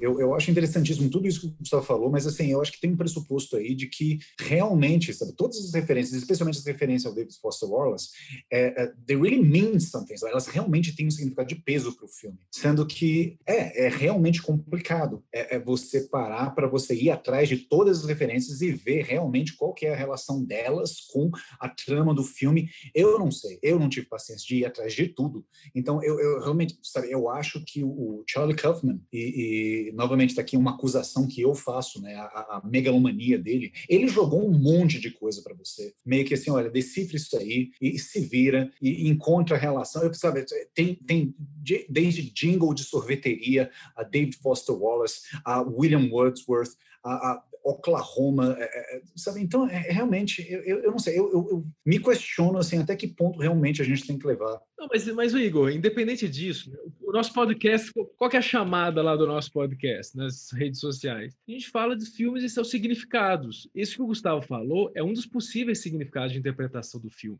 O filme é muito rico por causa disso, porque como ele tem muitas referências, a gente pode criar uma cadeia de associações e chegar a muitas conclusões. Isso que o Gustavo falou faz sentido para o filme. A gente pode ler o filme dessa maneira e tirar essa conclusão para como intérprete do filme ou como alguém que ficou enriquecido pela experiência de ver o filme. Não, vê, não, não são, não são excludentes as interpretações, né? Não, eu acho inclusive ele, o filme ele, ele, ele faria muito mais sentido, seria muito mais prazeroso assistindo ele agora sob essa perspectiva que o Gustavo colocou, né, contrapondo o, o, o roteiro, o que acontece no roteiro com, com esse David Foster Wallace. Mas, mas, mas eu não sei, né? Esse, esse filme me perturbou e eu, eu não sei. O filme falha não nas referências. As referências são excelentes, são os que fazem o filme realmente ser muito mais interessante do que ele aparentemente é na, na primeira vez que você assiste, especialmente. Mas eu acho que o que está faltando nesse filme também um pouco faltou para mim são interações e experiências vividas entre os personagens mais satisfatórias, mais concretas, né? mais, eh, como é que se fala, substanciais. Eu achei os diálogos, por exemplo, que, sabe, as conversas, interações com a família, com o pai, com a mãe, eu achei um pouco superficiais e, e chatas e longas demais, sabe? E aquela, sabe, tem um monte de coisa que eles conversam no carro que poderia ser cortado, por exemplo, sabe, que não levam muito a lugar algum. E, e- e uma falta de também de, de química entre os personagens. Eu senti muito essa falta que tinha no Brilho Eterno da Mente Lembranças. O tema fundamental do filme, que a gente está evitando porque é um tema muito difícil, é vale a pena viver ou não? Como é que você quer que um filme que seja isso vai ter um romancezinho de amor entre os personagens, como qualquer outro filme que não trata desse tema? Não, mas um afeto sincero entre uma projeção e outra. Não tem. Mas são projeções, não tem projeção, não tem afeto. Projeção é personagem. Personagem também é, é é uma projeção. Então, qualquer personagem de ficção não existe. Mas ele é capaz de ter uma emoção, é capaz de ter uma experiência profunda na obra de ficção. Sim, tem, mas a proposta do autor não era falar disso. Esse é o ponto, meu. Ah, mas eu, eu acho chatíssimo você me dar um filme que não tem nenhum tipo de cena, só tem uma cena bonita, realmente forte, que é a cena do fim, do abraço. E o resto do filme é uma chatice, que você tem que ficar lá com apanhando e tem que fazer um dever de casa e ler pra caralho, ler o livro pra realmente conseguir aproveitar o filme, é muita pretensão. sabe? Você queria ver os atores, sei lá, é, transando pelo jeito, não é isso? Claro, o filme sem sexo, o filme assexuado. Pois é, mas o filme tem. O filme tem a relação da menina que chega na casa e tem um momento, por exemplo, nessa variação das idades do- dos personagens, por exemplo, tem uma cena em que o, o Jake tá tentando alimentar a mãe dele no leito de morte. Uhum. E a dificuldade de fazer isso, e a mãe que não abre a boca, a mãe que geme, a mãe que tá pra morrer, ele fica nervoso, ele briga com a namorada por causa disso. Depois tem uma cena em que ela encontra, ela encontra o pai, né, o pai do, do Jake no quarto, em pleno uh, cena de, de Alzheimer, o cara esque- esquecendo uma palavra que ele falou há cinco minutos antes. Como é que você acha que essas cenas não são comoventes e cheias de afeto, velho? Só porque os atores não estão transando. Você queria pagar peitinho. Não, não é isso. Não é isso. Deixa eu falar um pouco mais. Vou falar sério, então. Até essa parte, por exemplo, o que você viu dos personagens, o que você ouviu, o que você viu eles fazendo, o que você viu eles falando, não faz você a, a querer se importar com eles. Você não se importa muito com eles. Você não realmente aprendeu a gostar dos personagens. Você não tá. Eu não, realmente não consigo querer saber o que vai acontecer depois. Então, e, a mesma coisa com o zelador. No no nessa cena final do filme, depois que a gente realmente, a segunda vez que a gente assiste, sabe, realmente sabe todo o background desse zelador, todas as dificuldades que ele teve na vida, que você que a gente viu no filme pela segunda vez e no livro também, aí sim a gente consegue se comover, porque aí a gente sabe, conhece esse cara. Mas você assiste o filme pela primeira vez, você não conhece ninguém. Você não aprende a gostar dos personagens. Isso é muito importante no cinema. Você querer se importar, você querer saber o que vai acontecer com eles. Não, isso é um cinema que pode existir, né? O cinema não, não, não existe o cinema, existem filmes. Desculpa, eu concordo com o Diego, só uma coisa. Porque, por exemplo, o livro é muito baseado na ligação e nessa coisa da só existe uma questão, só existe uma questão a ser respondida. Isso aparece o tempo todo no livro. Então, apesar dos personagens no livro também serem, não serem muito simpáticos, e você não. É meio estranho, os diálogos do livro também são estranhos, apesar de terem outras referências. Mas o tempo todo tem essa coisa da ligação. Então você fica preso na ligação, você fica querendo entender o que porra é isso. E o livro tem tipo um coro de pessoas comentando sobre o que tá acontecendo, que também deixa você aceso. E no filme não tem isso, né? O, o casal tem zero química, zero. Eles nem, nem se tocam, que eu, que eu me lembre. Isso eu acho péssimo para um filme. Mas eu acho isso, isso é proposital. Claro que é proposital. eu concordo com o Diego, mas assim, eu acho que isso é proposital para aquele tema do. Para um dos temas do filme, que eu acho que é um tema que é tão importante quanto esse tema da vida vale a pena, se a vida vale a pena ser vivida ou não. Mas é é a condição desses personagens, né? Eu acho que são personagens profundamente solitários. E esse é um dos pontos em comum que eu vejo entre esse filme e os outros filmes da filmografia do Charlie Kaufman. É, é são- é basicamente o mesmo personagem. A gente vê uma repetição do mesmo protagonista, sempre em diferentes formas. Só que no Quero Ser John Malkovich, ele é o John Cusack, eh, no adaptação ele é o Nicolas Cage, agora nesse filme ele é o Jesse Plemons, mas é o mesmo personagem. É um, é um homem com total inabilidade social. Ele não consegue se relacionar com ninguém. Ele vive em uma ilha, ele vive completamente isolado. E aí, nessa ilha, ele cria toda uma série de fantasias e projeções, idealizações e autorreferências que a gente não consegue sair disso. Basicamente isso. Então, assim, é- é- uma das coisas que me enfastiaram nesse filme é, é justamente essa repetição. assim, é, é nisso que eu vejo. É o Kaufman. Eu não vejo mais o filme. Eu não li o livro. né? Então, eu não, eu não- tenho esse parâmetro de comparação, o que, que o Kaufman faz melhor no- do que o livro. e tudo. Não tem. Eu vejo apenas mais um filme do Kaufman, que o Kaufman, Kaufmanize- Afmaniou. Kaufmaniou, obrigado. Mais uma história que o Charlie Kaufman tornou dele de uma maneira, sim, interessante, autoral, usando o próprio universo referencial dele, mas também de uma forma eh, cansativa, repetitiva, entediante. Novamente, é o mesmo personagem que não consegue, ele tenta romper essa barreira, mas ele não consegue chegar, ele não consegue se relacionar, ele não consegue ter a mulher, ele não consegue ser famoso, ele não consegue ser amado, ele quer ser amado, ele quer ser querido, mas ele, mas ele, Eu concordo totalmente. É isso aí.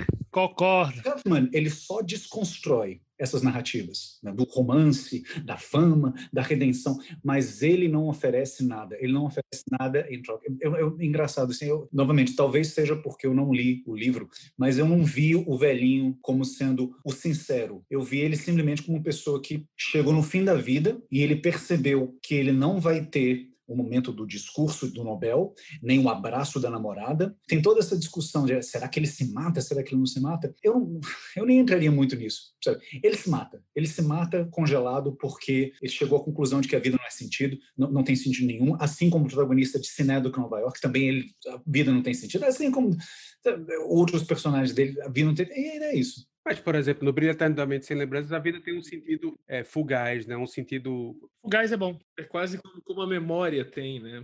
Isso, exato. E nesse, eu acho que... Eu concordo, é, você, me convenceu um pouco, mas assim, eu, eu, tô querendo ver o filme mais sinceramente, porque, porque eu, eu gosto muito do ensaio, eu gosto muito do, da posição do David Foster Wallace com relação a isso, eu concordo plenamente. Mas eu acho que esse. Porque a questão. Qual era a questão do livro? O que é que eu imagino? Ele leu o livro, né? E ele ficou com essa coisa da questão na cabeça, né? Porque o livro isso é muito forte, né? Só existe uma questão para ser respondida. Até a gente estava conversando antes e eu lembrei que o André também mencionou do Camus, né? Do, do Sísifo, do Camus, onde ele fala que só existe uma questão filosoficamente relevante que é o suicídio e tal. E o que eu acho que o Kaufman, o, o, Kaufman transformou essa pergunta em se eu não posso ter isso, o que é o isso? Esse conjunto de fantasias, idealizações e de ideal do eu e eu ideal e tudo que tá lá no inconsciente infantil da gente, tipo, ser o prêmio Nobel e ser físico e ser artista e ter, se eu não posso ter tudo isso e se ter isso na minha fantasia não é suficiente, vale a pena viver ou não? Essa eu acho que é a questão que o filme coloca, e por isso que o filme é tão difícil de assistir, principalmente para quem tem essa personagem. Eu me lembro eu novo, assim, adolescente, discutindo com brigando com um amigo meu, dizendo: não, não, muito melhor sonhar do que viver, pô. Muito melhor ficar fantasiando, você faz o que você quer e tal. Viver dá um trabalho da porra, e você ah, é o tempo todo não, e é difícil e tal. Sonhar é uma maravilha e tal. E esse meu amigo não entendia, porque era uma diferença de personalidade total. E ele dizia: Claro que não, porra, é muito melhor aqui a gente tá tomando uma cerveja, falando isso, conversando, é muito melhor. E essa é uma questão, assim, principalmente para quem é dessa geração irônica, que cresceu na ironia e tal de desconstruir tudo e etc. E aí, foi tudo desconstruído, a gente aceita, a gente não consegue voltar para o passado, isso eu acho muito interessante do, do David Foster Wallace, porque ele, ele é muito moderno nesse sentido, que ele fala, não adianta tentar voltar, eu não sei se isso lembra alguma coisa para vocês, mas para mim, eu só me lembro do defensor das cruzadas em São Tomé das Letras, né? O, o, o, menino de Cabrobó contra a imigração na Europa e tal. O cara fica fantasiando com passados idealizados e figuras heróicas e etc. Que não faz nenhum sentido mais, mas é, um, é um, uma desestabilização. O menino tá tão desestabilizado que ele tá no interior do Brasil profundo, pensando sobre a imigração na Europa, numa, necessidade de pertencimento absurda, assim. Essa necessidade de, de, de resposta de pertencimento não é respondida tentando voltar, né? Não dá para voltar mais. Se, se, você tiver que escolher, ele usa inclusive essa frase. Ele fala: entre o niilismo e o ne neandertalismo, a maioria das pessoas vai escolher o niilismo, que é o que a gente faz um pouco. Você percebe que o niilismo tem uma série de problemas, né? Você percebe que existe essa cultura do, do cancelamento e essa cultura do, de controle tirânico, né? Existe uma tirania do, da ironia, né? Uma tirania do controle pela palavra e tal. Mas outro, do outro lado tem o cruzado de Cabrobó. Do outro lado tem o, o cara lá falando da, da missa e sei lá o quê é, não responde, entendeu? Essa outra coisa. E aí a grande questão é o que é que vai responder? Onde é que a gente vai encontrar a resposta? E eu acho que a gente não encontrou ainda hoje, 30 anos depois. É, só, só uma frase aqui, assim como no filme, os personagens também não conseguem retornar. Ida, né, a casa dos pais, tem todo essa, esse encontro, que um encontro altamente é uma, é uma desilusão, talvez, né? Eu, eu, não sei, é uma, é uma palavra que ficou na minha cabeça enquanto eu estava assistindo essa cena, essa, toda essa sequência que se passa na casa do, dos personagens do Tony, da, da, Tony Collette e do, do David Toulis. É uma grande desilusão, porque você imagina assim, toda, toda a expectativa que se cria, que normalmente se cria nesse tipo de situação. Né? Eu vou, com, vou conhecer os pais do meu namorado, fazendo uma viagem de carro com ele, que é provavelmente a primeira, mas também a última viagem que vou fazer com ele, e, e não há retorno disso. Né? Uma vez que você se depara com toda a fragilidade, toda vulnerabilidade que essa situação é mostrada, eles não conseguem voltar, ficam perpetuamente vagando na neve. Não, mas é isso, porque eu, eu ia fazer uma pergunta, mas antes, só completando o que vocês estão falando, porque a, a, qual é a resposta? Realmente não há resposta, porque se a vida tem alguma característica constante, é que está sempre mudando e é sempre irrepetível e é sempre imprevisível. Então a gente está sempre sendo frustrado porque a vida está sempre pegando a gente no, pelo pé, né? Porque quando, quando você está entrando numa rotina e achando que agora tá, as coisas estão mais seguras e eu posso controlar melhor, acontece uma coisa que destrói tudo isso. E aí, o que é que, o que, é que a gente faz quando isso acontece? Isso é, aprender a viver é isso, né? Aprender a, a lidar com, com essas frustrações, aprender a lidar com a imprevisibilidade da vida. Né? Mas qual é, e aí fazendo, psicanalizando o negócio, qual é a nossa reação quando esse tipo de coisa acontece, quando a vida puxa o nosso pé, como tu falou. A gente volta para os saves, né? Tanto culturalmente quanto pessoalmente. A gente volta, a gente tem saves na vida feitos saves de videogame, né? A gente tem os locais salvos, né? Que a gente quando morre volta para esse lugar. Na vida a gente tem esses saves, né? No filme quais são os saves? Escola, casa dos pais, todas locais, né? Mentais, muito ancestrais, né? Com uma carga é, inconsciente fortíssima. E na sociedade também a gente faz isso, né? A gente tem os saves da sociedade. Então é isso. Começa a desconstruir muito. Aí vamos voltar lá para religião, vamos voltar para o nacionalismo, vamos voltar para o populismo. É, que no filme é o porão, né, dele, né? Porão talvez fosse um lugar seguro para ele. Né? A gente tende, tanto na vida quanto como sociedade, quanto quando a gente é confrontado com uma coisa que desestabiliza, a gente se apega ao, a essas, esses locais já conhecidos, mesmo que seja uma bosta. A gente sabe, pode até saber que é ruim, mas é o ruim conhecido, né? É, porque a fantasia você tem controle. A mãe dele fala isso para ele, né? Tem uma fala no filme ótima que ela fala assim para ela, né? Ela tá conversando com a Lucy, a mãe dele, e ela fala assim: Jake can be controlling. You can't allow him to control you. I think it's the other side of his type of personality, this diligence thing. He needs to control everything. O Jake, ele sempre teve muita necessidade de controlar os outros, né? Os outros para conviver com ele, para ser amigo dele, tinham que seguir as regras que ele impunha. Eu acho que eu, tô, eu sou muito culpada nisso. I am to blame, né? Ela fala isso. Mas eu tenho uma pergunta para o André ou para o Gustavo também. Vocês psicanalistas, vocês acham que a pessoa que, especialmente, né, quando você é jovem, adolescente, quando você se apega muito à, à, à sua vida imaginária, né, às suas fantasias, esse apego ele é uma, é uma pulsão de morte? Essa, é, viver a vida na fantasia, manter as fantasias sempre vivas e preferir a fantasia do que a vida real é uma pulsão de morte? O que você está falando de fantasia são é daydreaming, né? São... Isso, exato, exato, exato. Daydreaming, é. Aquela fantasia que você está na cama na hora de dormir, fica imaginando. Exato, exato, exato.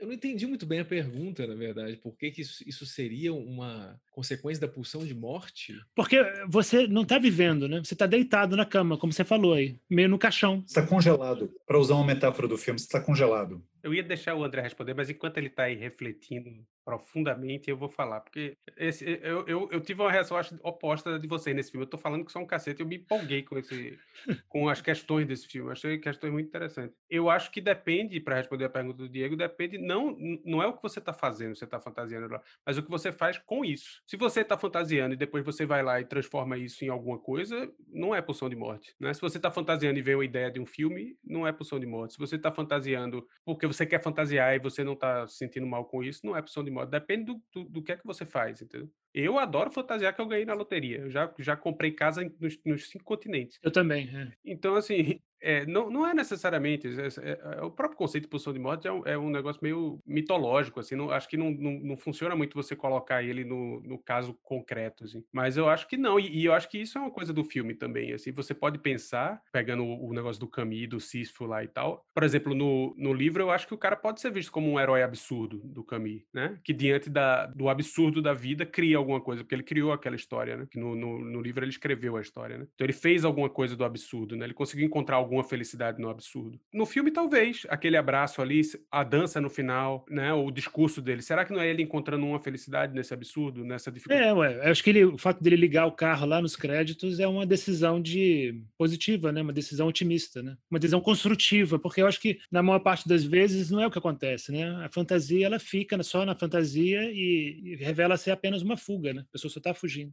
Isso, isso, que você está chamando de fantasia é, é, um, é um processo mental que precede toda criação também. Toda criação literária, cinema, etc. Para você fazer um planejamento de viagem, por exemplo, você fantasia, você fala, ah, eu quero ir para tal praia. E você coloca até em termos de imagem na sua cabeça isso, né? E isso vai se concretizando de alguma maneira, né? Porque o, por que, que você associou a ideia de morte, a, a, essa, esse daydreaming aí, essa imaginação? Isso que eu não entendi porque você não está tendo experiências reais, né? Com pessoas, com, com o mundo, né? Você não está interagindo nem com as pessoas na vida real, nem com o mundo, nem com a natureza, é, nem com Deus, nem com nada. Você está só você e você mesmo. Ah, sim.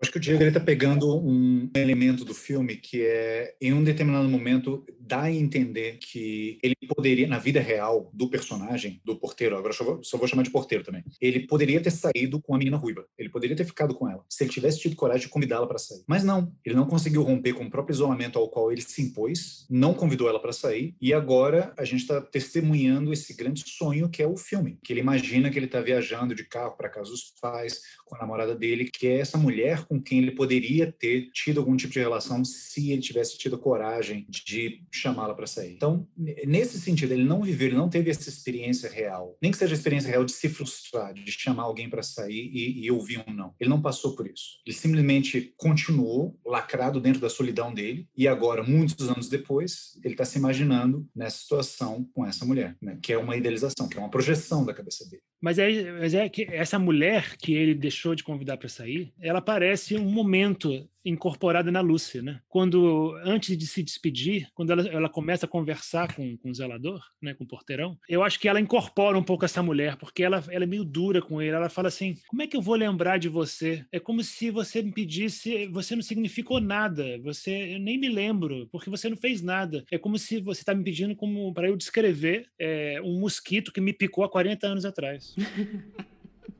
it's like asking me to describe a mosquito that bit me on an evening 40 years ago. E ela muda a voz, ela muda o jeito de falar e tal. Eu acho que ela, por 30 segundos no filme, ela aparece assim. E ela tá muito bem nessa cena, né? Ela convence bem, né? Essa cena é ótima. Essa cena valia, valia o filme, só essa cena, eu acho. É, essa atriz, essa atriz tá excelente. E, né, é exatamente, excelente. Ela tem, ela, ela, aquela cena que ela faz a crítica do a mulher sobre a influência, né, The Woman Under the Influence, né, do, do Cassavetes. Ela faz uma imitação da Pauline Kael perfeita, assim. né? Ela acende o cigarro, né? Isso. Sim. E assiste o vídeo de, da Pauline Kael falando é exatamente igual. Mabel Longetti's bummed out because she's always trying to please everyone. So that she can be considered one more victim heroine for the women's liberation. Well, only by women liberationists who are willing to accept textbook spin-offs as art. Juno-esque Jenna Rowlands, Mrs. Cassavetes, is a prodigious actress and she never lets go of the character. É interessante você fantasiar também com mulheres inteligentes, né? A, a fantasia da mulher brilhante também, né? Em todos os aspectos. Em certa medida, né, assim, para usar um termo que o Gustavo utilizou anteriormente, é, eu acho que a Lucy, vou chamar de Lucy, assim, na verdade ela não tem um nome né, no filme, É. mas a Lucy ela condensa uma série de aspirações que o protagonista real do filme, que é o porteiro, ele tinha, mas que ele não levou a cabo, que ele não concretizou. E aí, aí voltando a um elemento da narrativa, eu acho muito significativo ela ter encontrado aquelas pinturas dele barra dela no porão.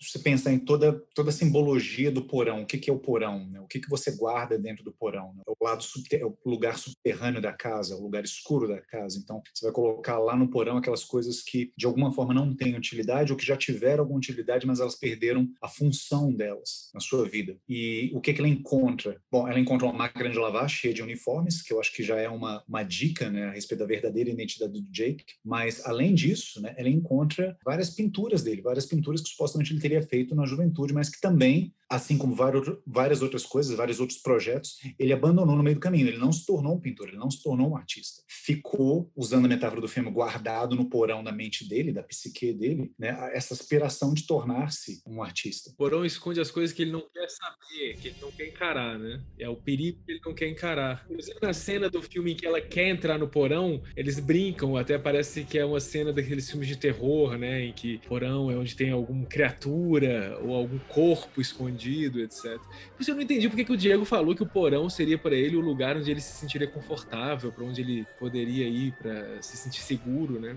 Eu acho que é o contrário, né? Eu ainda acho que não, acho que é o. Por exemplo, o porão é o lugar que ele ficava longe dos pais. Eu acho que quando- eu não concordo muito com o que o Gustavo falou da, desse retorno à casa, né, como lugar seguro, né, retorno ao save, né, que ele falou. Eu acho que a casa não era um lugar muito seguro para ele, não. Não, mas um lugar de, de sofrimento também pode ser um save. Seguro no- não é no seguro no sentido de ser bom. Ah, É seguro no sentido de ser algo que você conhece. ah bom. Na verdade, a maior parte dos nossos saves não são nada bons, são saves ruins. É onde você se segura, né?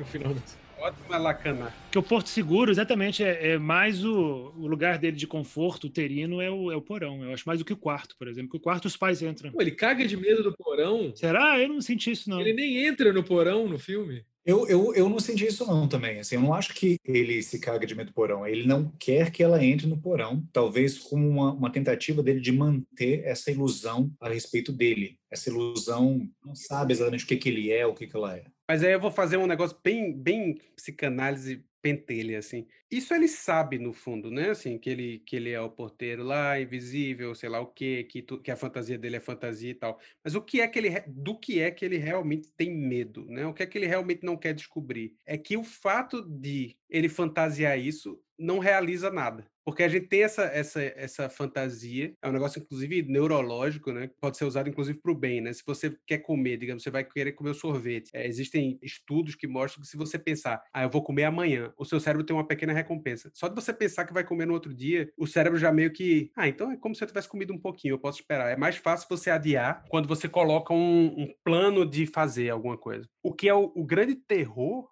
o grande medo é você se dar conta de que você não ter feito nada e tudo só existir na sua fantasia é culpa exclusivamente sua. Você é responsável por aquilo. E que você não vai ser absolvido. E que não está acontecendo num, num, outro plano, do, no background, e que não tem alguém dizendo, ah, você realmente poderia ter sido. Que você poderia ter sido não é o equivalente a ter sido. Porque para o nosso inconsciente não existe diferença, não existe poderia, né? No inconsciente tudo é. Então se o um negócio entra no seu inconsciente, é, é como se tivesse acontecido, ou como se estivesse acontecendo. O grande medo é você se dar conta de que, tipo, isso não é suficiente, isso não é satisfatório e isso é culpa minha. Esse é o grande medo dele e é o grande medo de todo mundo, e por isso que a gente resiste, né? Como no livro ele fala, o porão tá sempre trancado por dentro. No filme ele não mostra, mas no livro ele fala, o porão tá trancado por dentro no começo do filme, o que, que ela fala? Eu não quero. É, eu tô pensando em acabar com as coisas, né? E todo mundo acha que é. Ela tá pensando em terminar com o namorado, que ela começou um relacionamento agora. E depois a gente transmite isso pra. Tô pensando em me suicidar. Inclusive, a palavra suicídio não aparece no filme, né? Não, aparece porque eu acho que eles falam, inclusive, que o David Foster Wallace se suicidou, né? Mas eu digo assim: em nenhum momento do filme há uma reflexão. Agora eu tô mudando radicalmente o tema, na verdade. Em nenhum momento do filme há uma reflexão sobre a morte, né? Vocês já repararam? As fantasias dele, em nenhum momento momento há uma articulação, ele, em nenhum momento os personagens pensam ou demonstram ou representam um, uma reflexão sobre se ele deve ficar vivo ou não. Por isso que eu acho que não é um filme sobre suicídio, né? Para mim é um filme de um homem que está cansado de viver né, só na cabeça, só na mente não, eu vou tentar, mesmo velhinho, me propor a viver a vida, a experimentar a vida, chamar alguém para sair e tal. Realmente procurar um outro trabalho. Eu interpreto assim. Mas o filme, o filme fala de morte o tempo todo. Velhice, morte, sofrimento, estranhamento. É muito difícil não, não associar com, com a ideia de, de, tirar a própria vida ou se a vida vale a pena. Ele, ele começa, quando ele chega na casa dos pais, ele antes de entrar na casa dos pais, ele vai no celeiro com ela, né? Ele fala: tá, tá, olha, tá nevando, um inferno, filho da puta. Ele chega na porta da casa dos pais, a mãe mãe dele está acenando da janela. Ela fala: Vamos entrar? Ele: Não, não, não. Primeiro eu quero andar com você aqui fora. E vai lá no, no que seria o. Não o celeiro, né? Seria o. Não, bem, bem, bem apontado. A cena do porco, né? Essa imagem é bem forte no filme mesmo. Não, e antes de ver o porco, ela vê cabritos, não sei, congelados na porta. É verdade. Ou seja, o tema da morte está assim jogado na cara. Em primeiro inverno, né? Inverno é a estação da morte, né? E aí ele chega na, nesse, nesse lugar, nesse celeiro, sei, e, e, tem isso, e depois ele descreve, vem que ver, eu quero te mostrar isso aqui, vai mostrar onde ficam os porcos. E não tem, né? Só tem um, um, uma, uma, mancha no chão, né? Você não vê o cadáver do porco, né? Ele descreve, ele passa o tempo ali a descrever aquela cena. E é uma cena difícil de assistir, né? O jeito que ele fala com ela. Ela pergunta assim, não, mas e aí, vai deixar esses bichos mortos aqui, aquelas ovelhas? Ele fica puto, né? Ele fala, What will happen to the lambs? What? What will I don't happen know to what them? you're asking me. They're already dead, so what else can happen to them? Claro, estão mortos, vai fazer o que com ela? Ele é bem grosseiro com ela, inclusive, né? Ou seja, quando ela coloca o tema da morte, ele tem uma reação complicada, né? E aí ele conta a história do porco. Mas pode ser visto como uma reflexão sobre isso também, né?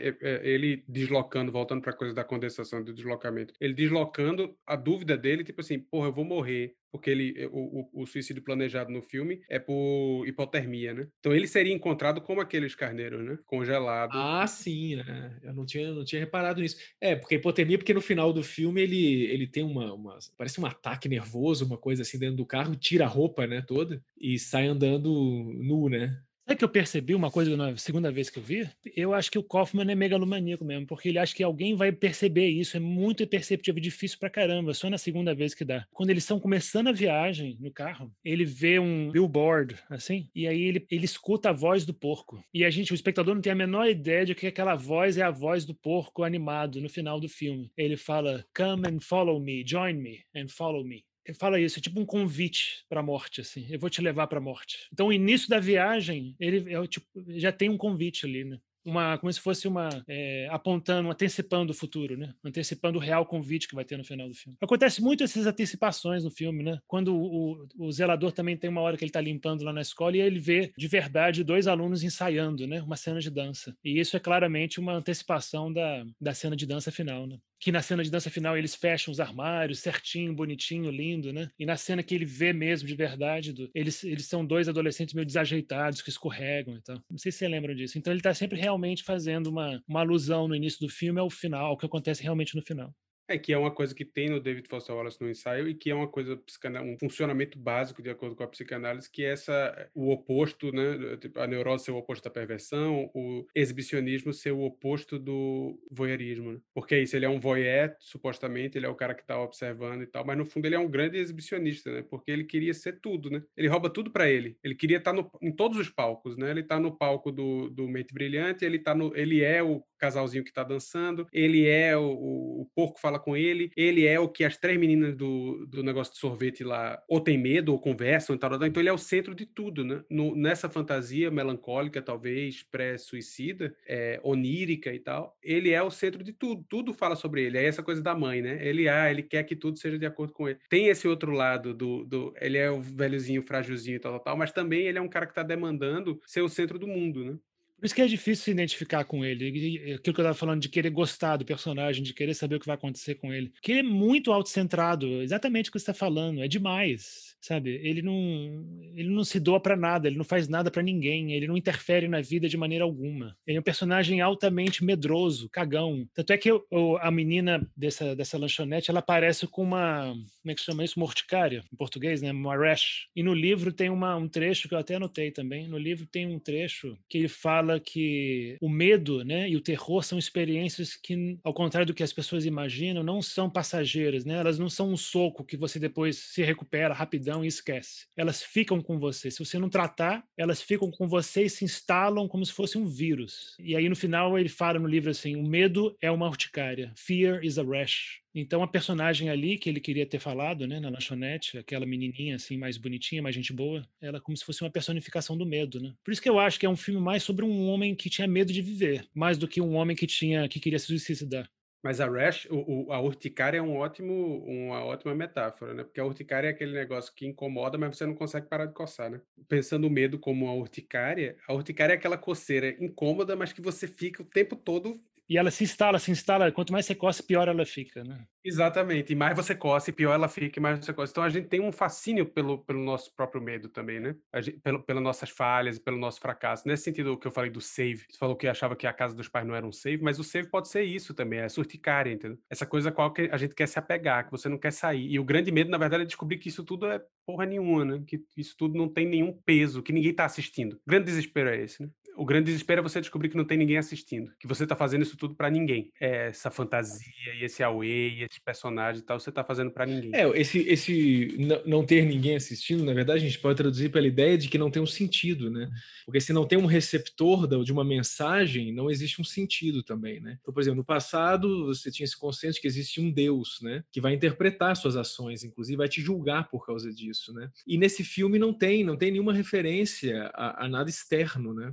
É que é mais uma coisa que a ironia destruiu, né? É, agora, eu, eu acho que sim, esse filme agora é uma coisa mais pessoal minha, assim. E, talvez uma coincidência, essa coisa de uma sincronicidade de que as coisas acontecem. Mas desde que eu vi o filme, e, e até a gente gravar esse, esse episódio, eu tive muito contato com o tema do suicídio. Assim. É algo que tem, tem aparecido em muito. E, a, talvez eu esteja mais sensível ao tema, então eu tenho visto isso em mais lugares, né? Livros que eu tô lendo, às vezes aparece isso. E na minha vida mesmo, nesse momento, eu acho que tem, tem, tem havido já fiz 39 anos de idade, a gente saindo, ou não sei se a gente está saindo ainda dessa pandemia, a vida começa a perder talvez seja uma idade também que isso aconteça, né? Que essas ilusões, como você, o Gustavo estava falando, né? Ah, a vida é esse negócio de casar com a casar com a menina que você amava, é ser o prêmio Nobel, etc. Essas coisas você já desmistificou da sua vida, mais ou menos, nessa, nesse momento, pelo menos eu. E muito dos atos do cotidiano perdem o sentido, né? Talvez porque não tem esse. Você se depara com essa situação que não existe esse observador, né? Que vai te garantir um sentido, né? E a gente talvez esteja até entrando no, no que a gente comentou num outro podcast, né? Quando a gente trouxe a questão do, do sentido, do, no Silence, né? A gente falou disso. E para mim, por isso que eu tô levando muito a sério esse filme, nessa, nesse tema do, do existe uma questão só que é importante responder, né? Que no filme é, ela atende esse telefonema, né? O telefone dela toca o tempo todo. Ou seja, isso é interessante no filme. A gente não falou disso. Tem esse telefone celular dela que toca muitas vezes e é, e é um fator de, de, de, disrupção, né? Em que, em que o filme te remete a algo externo, né? Esse terceiro elemento que não tá, esse observador, alguém que tá, tá que tá tentando se comunicar com a personagem do filme e todo mundo, no, todos os personagens do filme se incomodam com isso. Ele fala, atende esse negócio, os pais dele, dele falam, inclusive, ah, não vai responder, não vai atender. E é ela mesma ligando para ela, geralmente, né? Nem, nem, nem, todas as vezes, mas aparece o nome dela mesma ligando. Isso. E é muito estranho isso ser a fantasia do cara. Não é a fantasia dele. Esse telefone, esse telefone ligando, essa figura oculta que liga e, e, deu uma mensagem que está querendo ser passada para a heroína do filme, vamos dizer assim, não está na cabeça do, do zelador, não faz parte da fantasia. É um elemento exterior que invade o filme. Invade, inclusive, quem está assistindo o filme, né? Porque interrompe. E quando ela atende, chega essa pergunta. É pergunta não, uma afirmação que é. Como é que é, Gustavo? Você repetiu algumas vezes aí. Só existe uma questão que precisa ser respondida. É, e é uma voz, inclusive, que não está em nenhum, nenhum personagem do filme, né? É uma voz estranha, é uma voz masculina, né?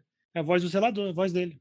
É, eu não, não, não, não conseguiria bater. No livro é um homem fazendo voz de mulher. Ah, tem isso também no, no livro, então. Chega essa pergunta de fora que interrompe a fantasia dele. Você percebe que é, é, uma, é uma pergunta que interrompe a fantasia dele. Enquanto ele não responde essa pergunta, é, esse telefonema chega sempre, incomodando, né? There's only one question to resolve. I'm scared. I feel a little crazy here, not lucid. The assumptions are right. I can feel my fear growing. Now is the time for the answer. Just one question, one question to answer.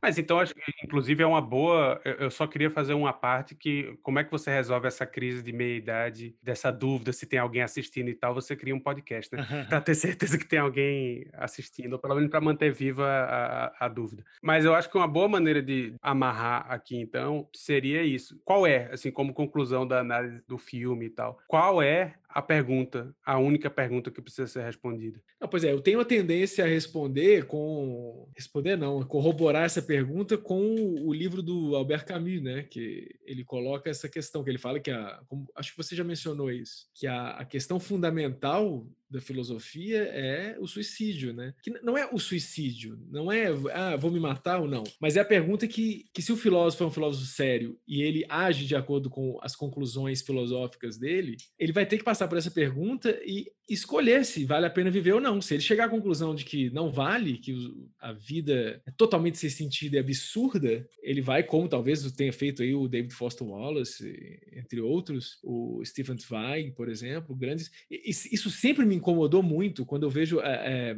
grandes escritores, grandes artistas que chegam um momento da vida que nem é o momento da velhice, do sofrimento extremo, né, do corpo, escolhem não continuar vivos, né? E talvez seja interessante que o filme apresente isso dessa maneira. Eu estou pensando em acabar com tudo. Não é eu estou pensando em me matar. É diferente, né? Quando você coloca nesses tempos. Dá uma nuance para o suicídio que a gente não está acostumado a, a ter. Eu estava lendo, inclusive, um artigo de um psiquiatra psicanalista americano, eu não me recordo o nome dele agora, a gente vai pôr nos, nos créditos depois, eu vou, eu vou recuperar isso. Em que ele fala isso, a nossa dificuldade de tratar o suicídio, esse ato de, de escolher viver ou não, com as nuances que deveria ter. Por exemplo, a gente tem várias maneiras linguísticas de falar sobre homicídio. Inclusive, a gente tem feminicídio hoje em dia, põe o elemento de quando a vítima é uma mulher, a gente tem a legítima defesa, etc. Então, você tem várias maneiras de falar de você tirar a vida de outra pessoa, por exemplo. Mas quando é tirar a própria vida, a gente sempre julga como suicídio, moralmente incorreto, a gente não quer saber disso, a gente não publica isso, etc. E esse autor ele vai discutir exatamente isso. Olha, tem várias nuances do ato da liberdade de tirar a própria vida e do julgamento se a vida vale a pena que a gente não quer saber. E por que, que a gente não quer saber disso? Enfim. O filme traz isso, mas o filme traz isso no, no, no, de uma maneira muito extrema, que é, é um senhorzinho no final da vida dele, com um trabalho muito sem sentido. É mais fácil pensar o suicídio nesses termos, né?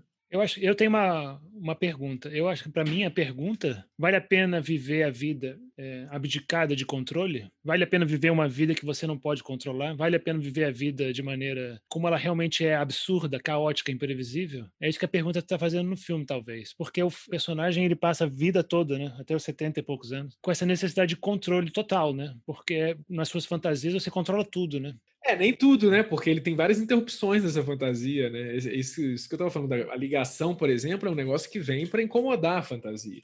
Mas é, uma, é, porque você viver na fantasia é uma maneira de evitar o caos também, né? De evitar o absurdo da vida. Mas, é, é, enfim, é uma falsa pergunta, eu acho, essa questão de vale a pena viver a vida sem controle, porque ninguém tem controle da vida. Ela é, é um dado já sem controle, né? É porque quando você realmente aceita essa ausência de, de controle, de previsibilidade, você tem que, é obrigado a, a admitir que a vida é cheia de decepções e sofrimentos e dores e um, sempre um preço a se pagar pelos momentos bons. E essa, essa realização né? Essa percepção é uma bosta, né? É mais fácil você negar que a vida é foda, é, é difícil assim, e, e ir para uma fantasia do seu jeitinho, né? Que você pode moldar e controlar e ser o próprio Deus né, dessa fantasia. Mas, mas, a vida pode ser incontrolável se ela tiver eh, e ser suportável se ela tiver um sentido, né? Aquela coisa do Deus escreve certo por linhas tortas. Você fala, tá, existe sofrimento, existe o aleatório, existe a morte, mas se isso tem uma finalidade, um sentido, é mais suportável, né? Agora, hoje em dia, como o Gustavo estava falando da questão da desconstrução e tal, hoje em dia a gente não tem muito essa possibilidade. Né? A gente não, né? Muita gente consegue alcançar isso. Acho que nós quatro a gente não, não tem isso, de, de ver a vida com um sentido único que foi dado para gente, né?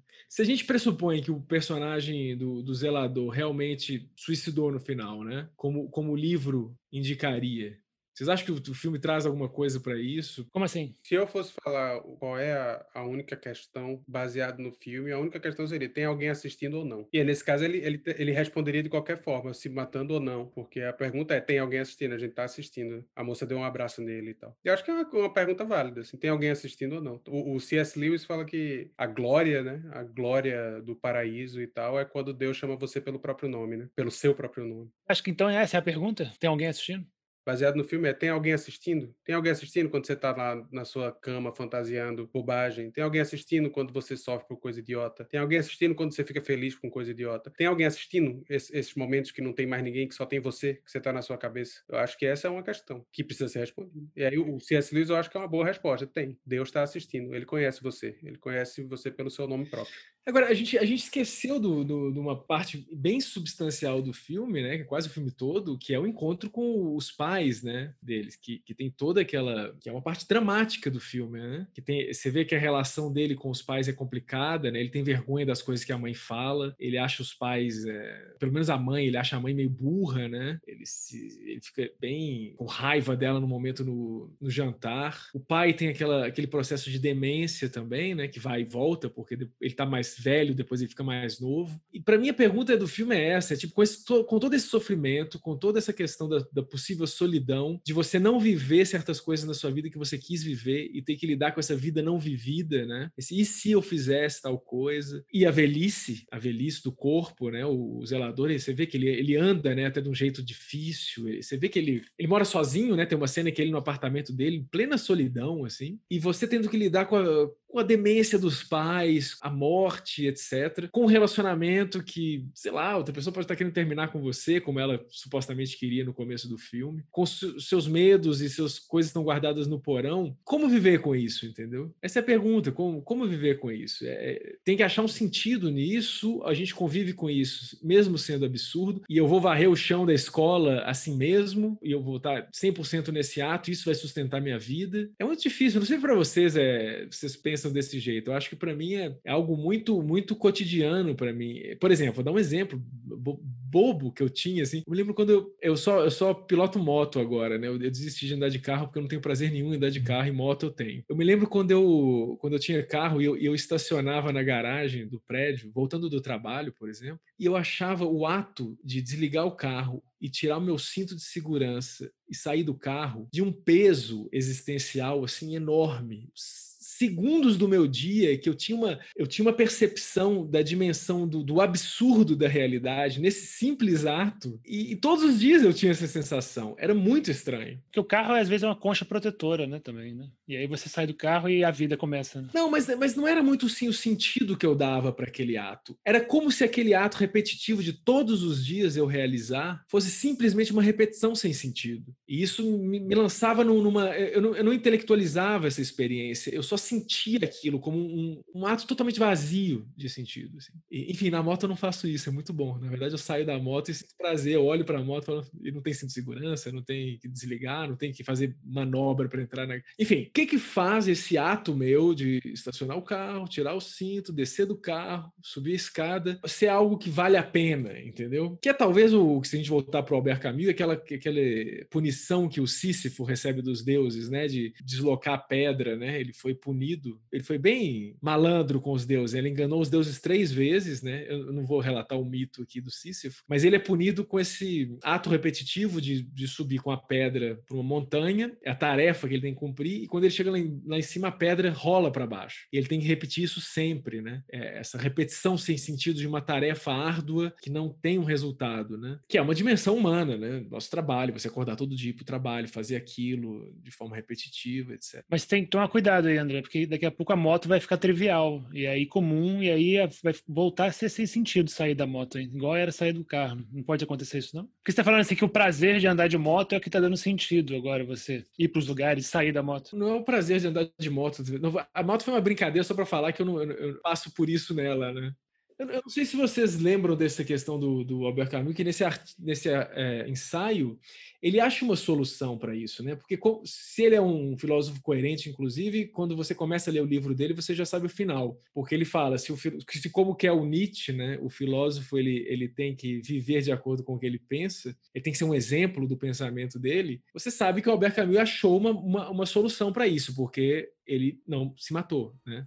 Não, a solução que ele achou foi virar o herói absurdo, né? Também não acho que ele virou um herói absurdo, então é aceitar a, a, falta de sentido da vida e, e ser feliz com a falta de sentido.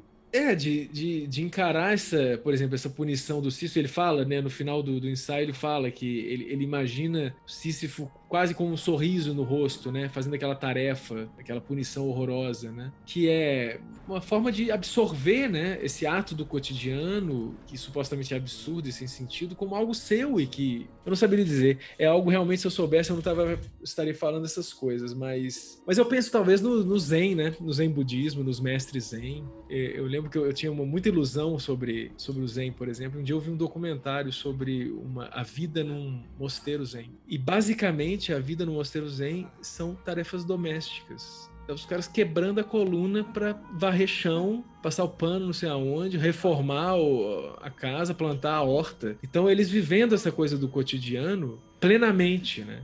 O oriental em geral, né, o japonês, os chineses, eles, têm, eles estão muito em paz com isso, né? Eles fizeram as pazes com esse negócio, né? De fazer o cotidiano, de viver o cotidiano, né? De fazer as tarefas diárias. A gente se, se rebela muito o ocidental. Ah, mas é porque o ocidental tem o um conceito de felicidade. Né? O Zen budismo não inclui a felicidade, não inclui a, não inclui a glória, não inclui nada disso. Então eu não troco. Beleza, pode ser paz. Você imagina um mosteiro budista, é um lugar realmente, o André usou a palavra certa, paz. Mas não é feliz, não é felicidade. Felicidade é, é mais trágico que isso. Né? A felicidade precisa de sentido, a paz não precisa de sentido. Né? A felicidade, é impossível uma felicidade sem sentido. Você pode ter paz sem sentido. I'm your favorite clown from Tulsi Town, where ice cream grows on trees. So have no fear, come and join me here and eat as much as you please. I will turn your frown Esse foi mais um Sala de Projeção. Obrigado por terem acompanhado a nossa conversa. Próximo programa a gente vai falar sobre o filme Trama Fantasma, de Paul Thomas Anderson. Obrigado, Diego Nunes. Valeu! Obrigado, André Niffnegger. Valeu, estou pensando em terminar a noite aqui. Obrigado, Gustavo Leal. Valeu, até a próxima. Eu sou o Igor. Obrigado, até mais.